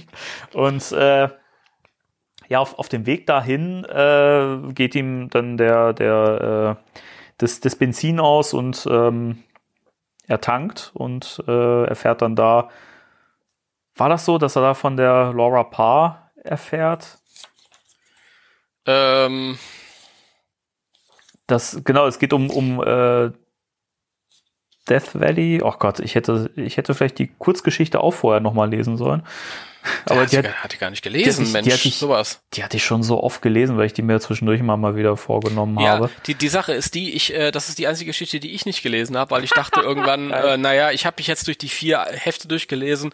Dazu kann der Danny dann erzählen. Wann sind wir Experten? Natürlich. Äh, egal, wir, wir, also, man muss es, man kann es ja grob abstecken. Ja? Also, er, ja, also er erfährt da davon, dass es da in diesem Ort, ähm, der wird Devil's Band genannt, also quasi die Teufelsgrenze.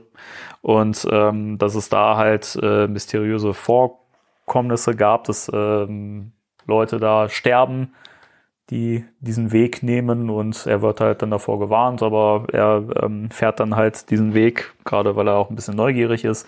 Und dort trifft er dann auf ein junges Mädchen, das äh, mit ihm mitfahren möchte, Laura Parr.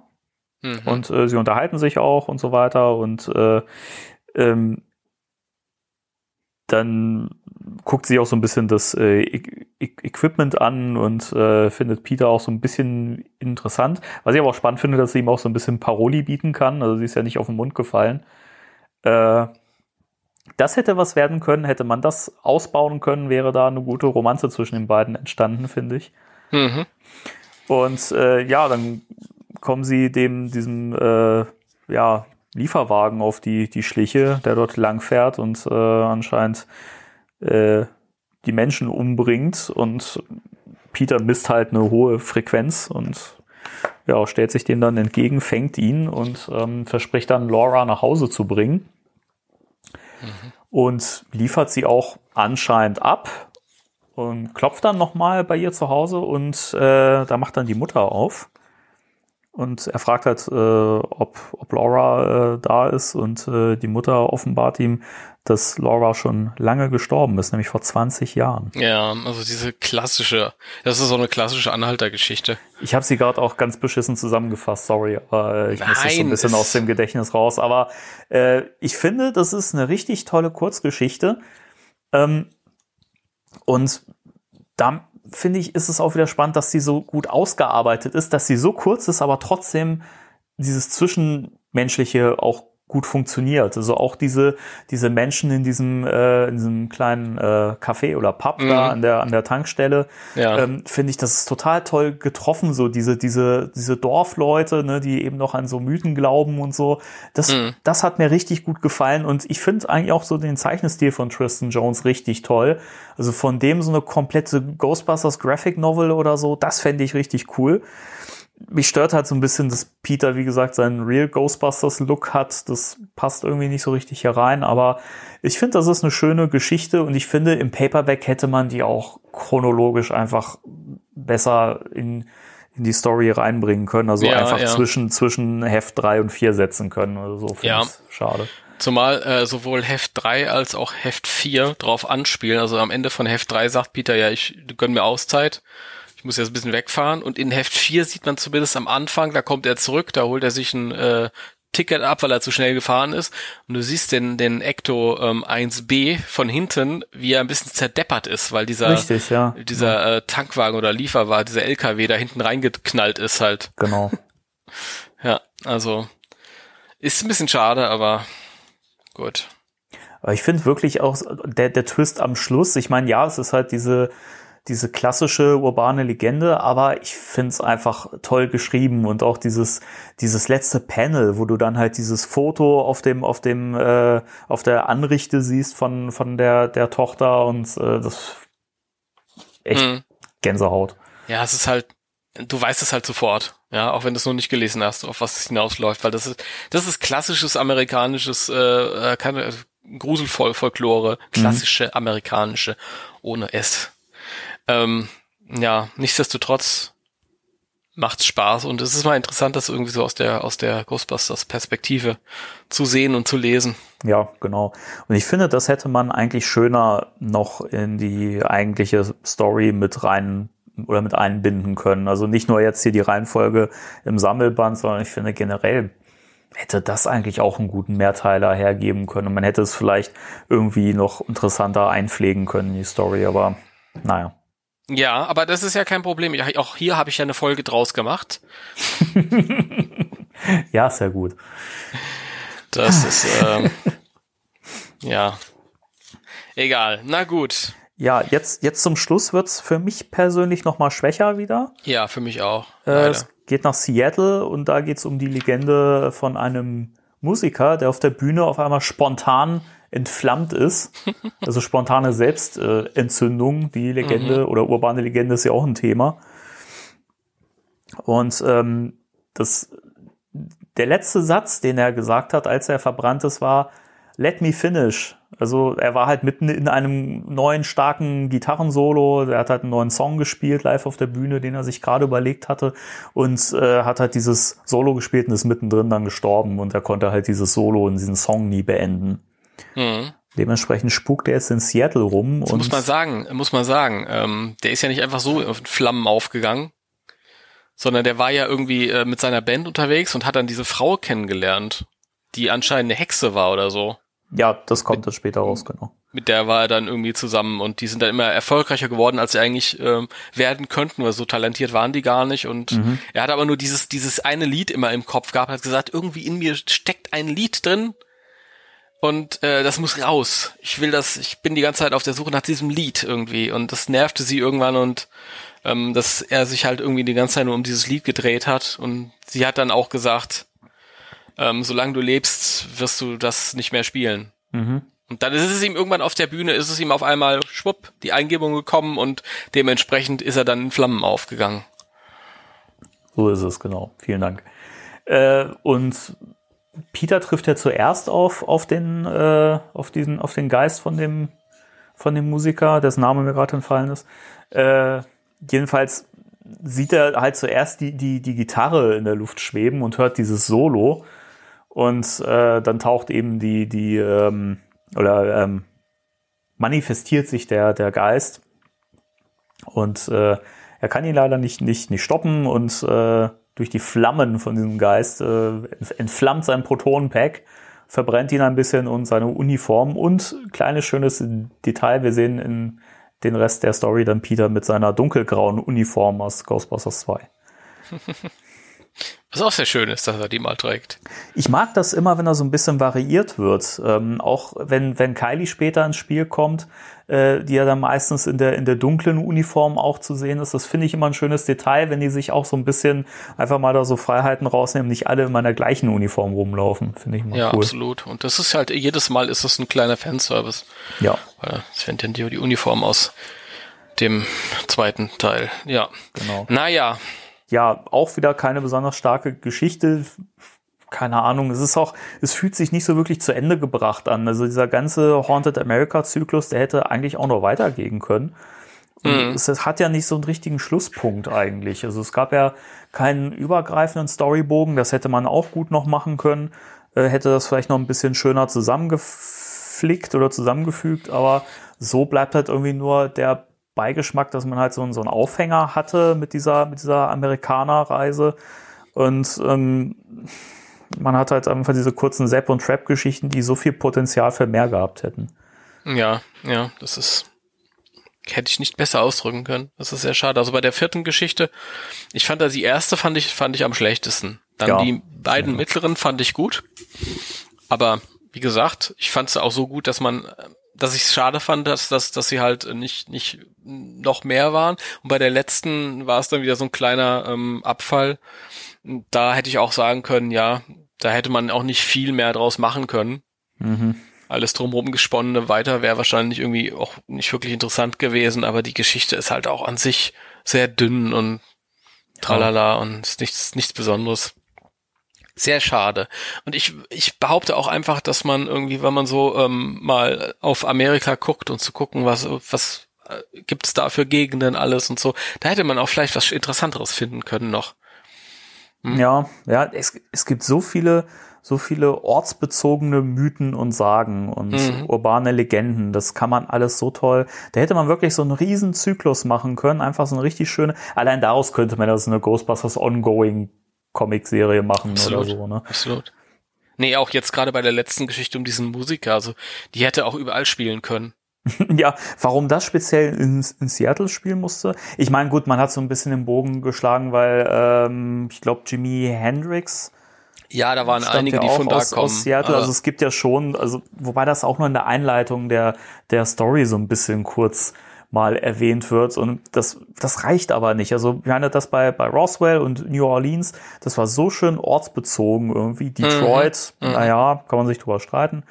Ähm, Wobei sie halt jetzt dieses, dieses, äh, dieses Vorder eben mit reingenommen haben. Ja. Aber also bei, bei Seattle, da hat's mich echt richtig gestört, dass das wirklich wenig Bezug hatte. Das war wirklich bisschen verschwendet, vor allem, ach, ich weiß nicht, also ähm, ich meine, sie hätten sie vielleicht auch mal nach Kalifornien schicken können, an Strand oder so, oder irgendwas halt, was man halt sonst so gar nicht sieht. Keine Ahnung. Ich weiß noch, in dem alten äh, Real Ghostbusters Comic Heft waren die irgendwann mal am Strand und dann haben die gegen Surf-Zombies gekämpft. Fällt mir gerade ein. So war es jetzt nicht unbedingt, aber ähm, wäre ganz lustig gewesen, dann halt einfach mal. Ich bin halt jedes Mal, wenn es ein bisschen was anderes ist, es schön. Aber das war wirklich sehr austauschbar und sehr ja. schade. Insgesamt ähm, die Serie, ja, solide Unterhaltung. Ja, also es ist jetzt nicht so, dass man, wenn man es gelesen hat, äh, traurig um die vertane Lebenszeit ist. Äh, also man kann es auch wirklich gut, gut so wegsnacken zwischendurch, finde ich. Also mhm. Also ich finde, das, das liest sich echt flott durch. Äh, aber es bleibt halt nicht mehr davon. Also ich fand zum Beispiel den letzten Band, ähm, The Most Magical Place on Earth, den wir letztes Mal besprochen haben, mhm ähm, fand ich viel besser. Also das mhm. hat, das hat wes wesentlich mehr beeindruckt, das war besser ausgearbeitet. Da hat man, finde ich, aus diesem, aus diesem Format, also vier Ausgaben, da hat man einfach viel mehr aus dieser Geschichte machen können und das hat mir wesentlich besser gefallen. Und auch mit dem nächsten Band wird es besser. Ja, da, da hast du halt genau das gehabt, was hier fehlt. Also, dass du halt für die einzelne Geschichte halt, das war ja eine Geschichte mhm, über vier genau. Heftchen erzählt und das halt hat hier gefehlt. Keine Ahnung. Ja, ich weiß Aber, gar nicht, was, was nächstes Mal passiert. Ich hab's äh, gar nicht im äh, Kopf. Ich kann schon mal sagen, dass äh, die New Ghostbusters äh, vorbereitet werden, in Anführungszeichen. Okay.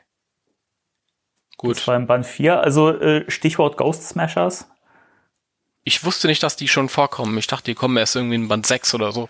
Nee, nee, äh, Band okay. 6, das war mit äh, Trains und bla bla bla. Oh, dann sind wir schon da. Ja, okay da. Okay. Gut. Train, Deswegen, äh, Moment mal. Nein. Doch, Ernsthaft? Das ist doch. doch schon weit in Volume 2. Trains und Remains und Ghostly Dings. Das ist ja nachdem die Ghostbusters verschwunden sind. Ja, genau. Und da kommen wir jetzt ja so langsam hin. Das ist dann Band 5 der Sammelbände. Das ist dann das mit den New Ghostbusters. Okay, dann ist denn das, und, der nächste Band schon das Ende von Volume 1. Der genau, und das, und das ist dann dieser Ghost Smashers Story Arc, der, den ich übrigens sehr cool finde und da freue ich mich schon drauf. Ja, ja, der hat auf jeden Fall besser als das jetzt hier. Ja. Na gut.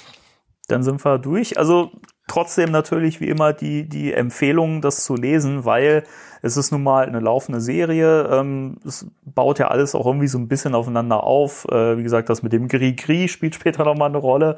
Deswegen mhm. sollte man äh, Band 3 auch vorher gelesen haben und äh, es sind auch immer wieder schöne Szenen dabei und insgesamt natürlich allein schon grafisch und wegen des Witzes äh, lohnt es sich. Genau. Gut. Ja. Und damit haben wir unseren Soll erfüllt. Und wir haben doch die Zwei-Stunden-Marke überschritten. Ja, immer. Logo, klar. Wahnsinn.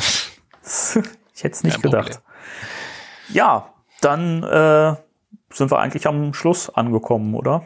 Jawohl. Da möchte ich mich mal wieder, wie immer, bei dir bedanken, Timo. Es hat wieder, wieder großen Spaß gemacht heute.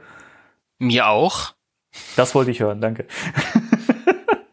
Und ich hoffe, es hat äh, den Zuhörern natürlich auch gefallen. Ähm, auch an euch natürlich wieder äh, die, die, der, der Tipp, die Anregung, die Bitte, äh, schreibt uns doch eure Meinung, wenn ihr die Comics gel gelesen habt, wie fandet ihr den Haunted America Zyklus und äh, ja, dann würde ich sagen, hören wir uns beim nächsten Mal wieder. Jawohl. Jawohl. Jawohl. ich habe fertig. Ich sag nur noch Tschüss heute okay, hier. Dann ja, äh, drei, zwei, eins. Tschüss. Tschüss.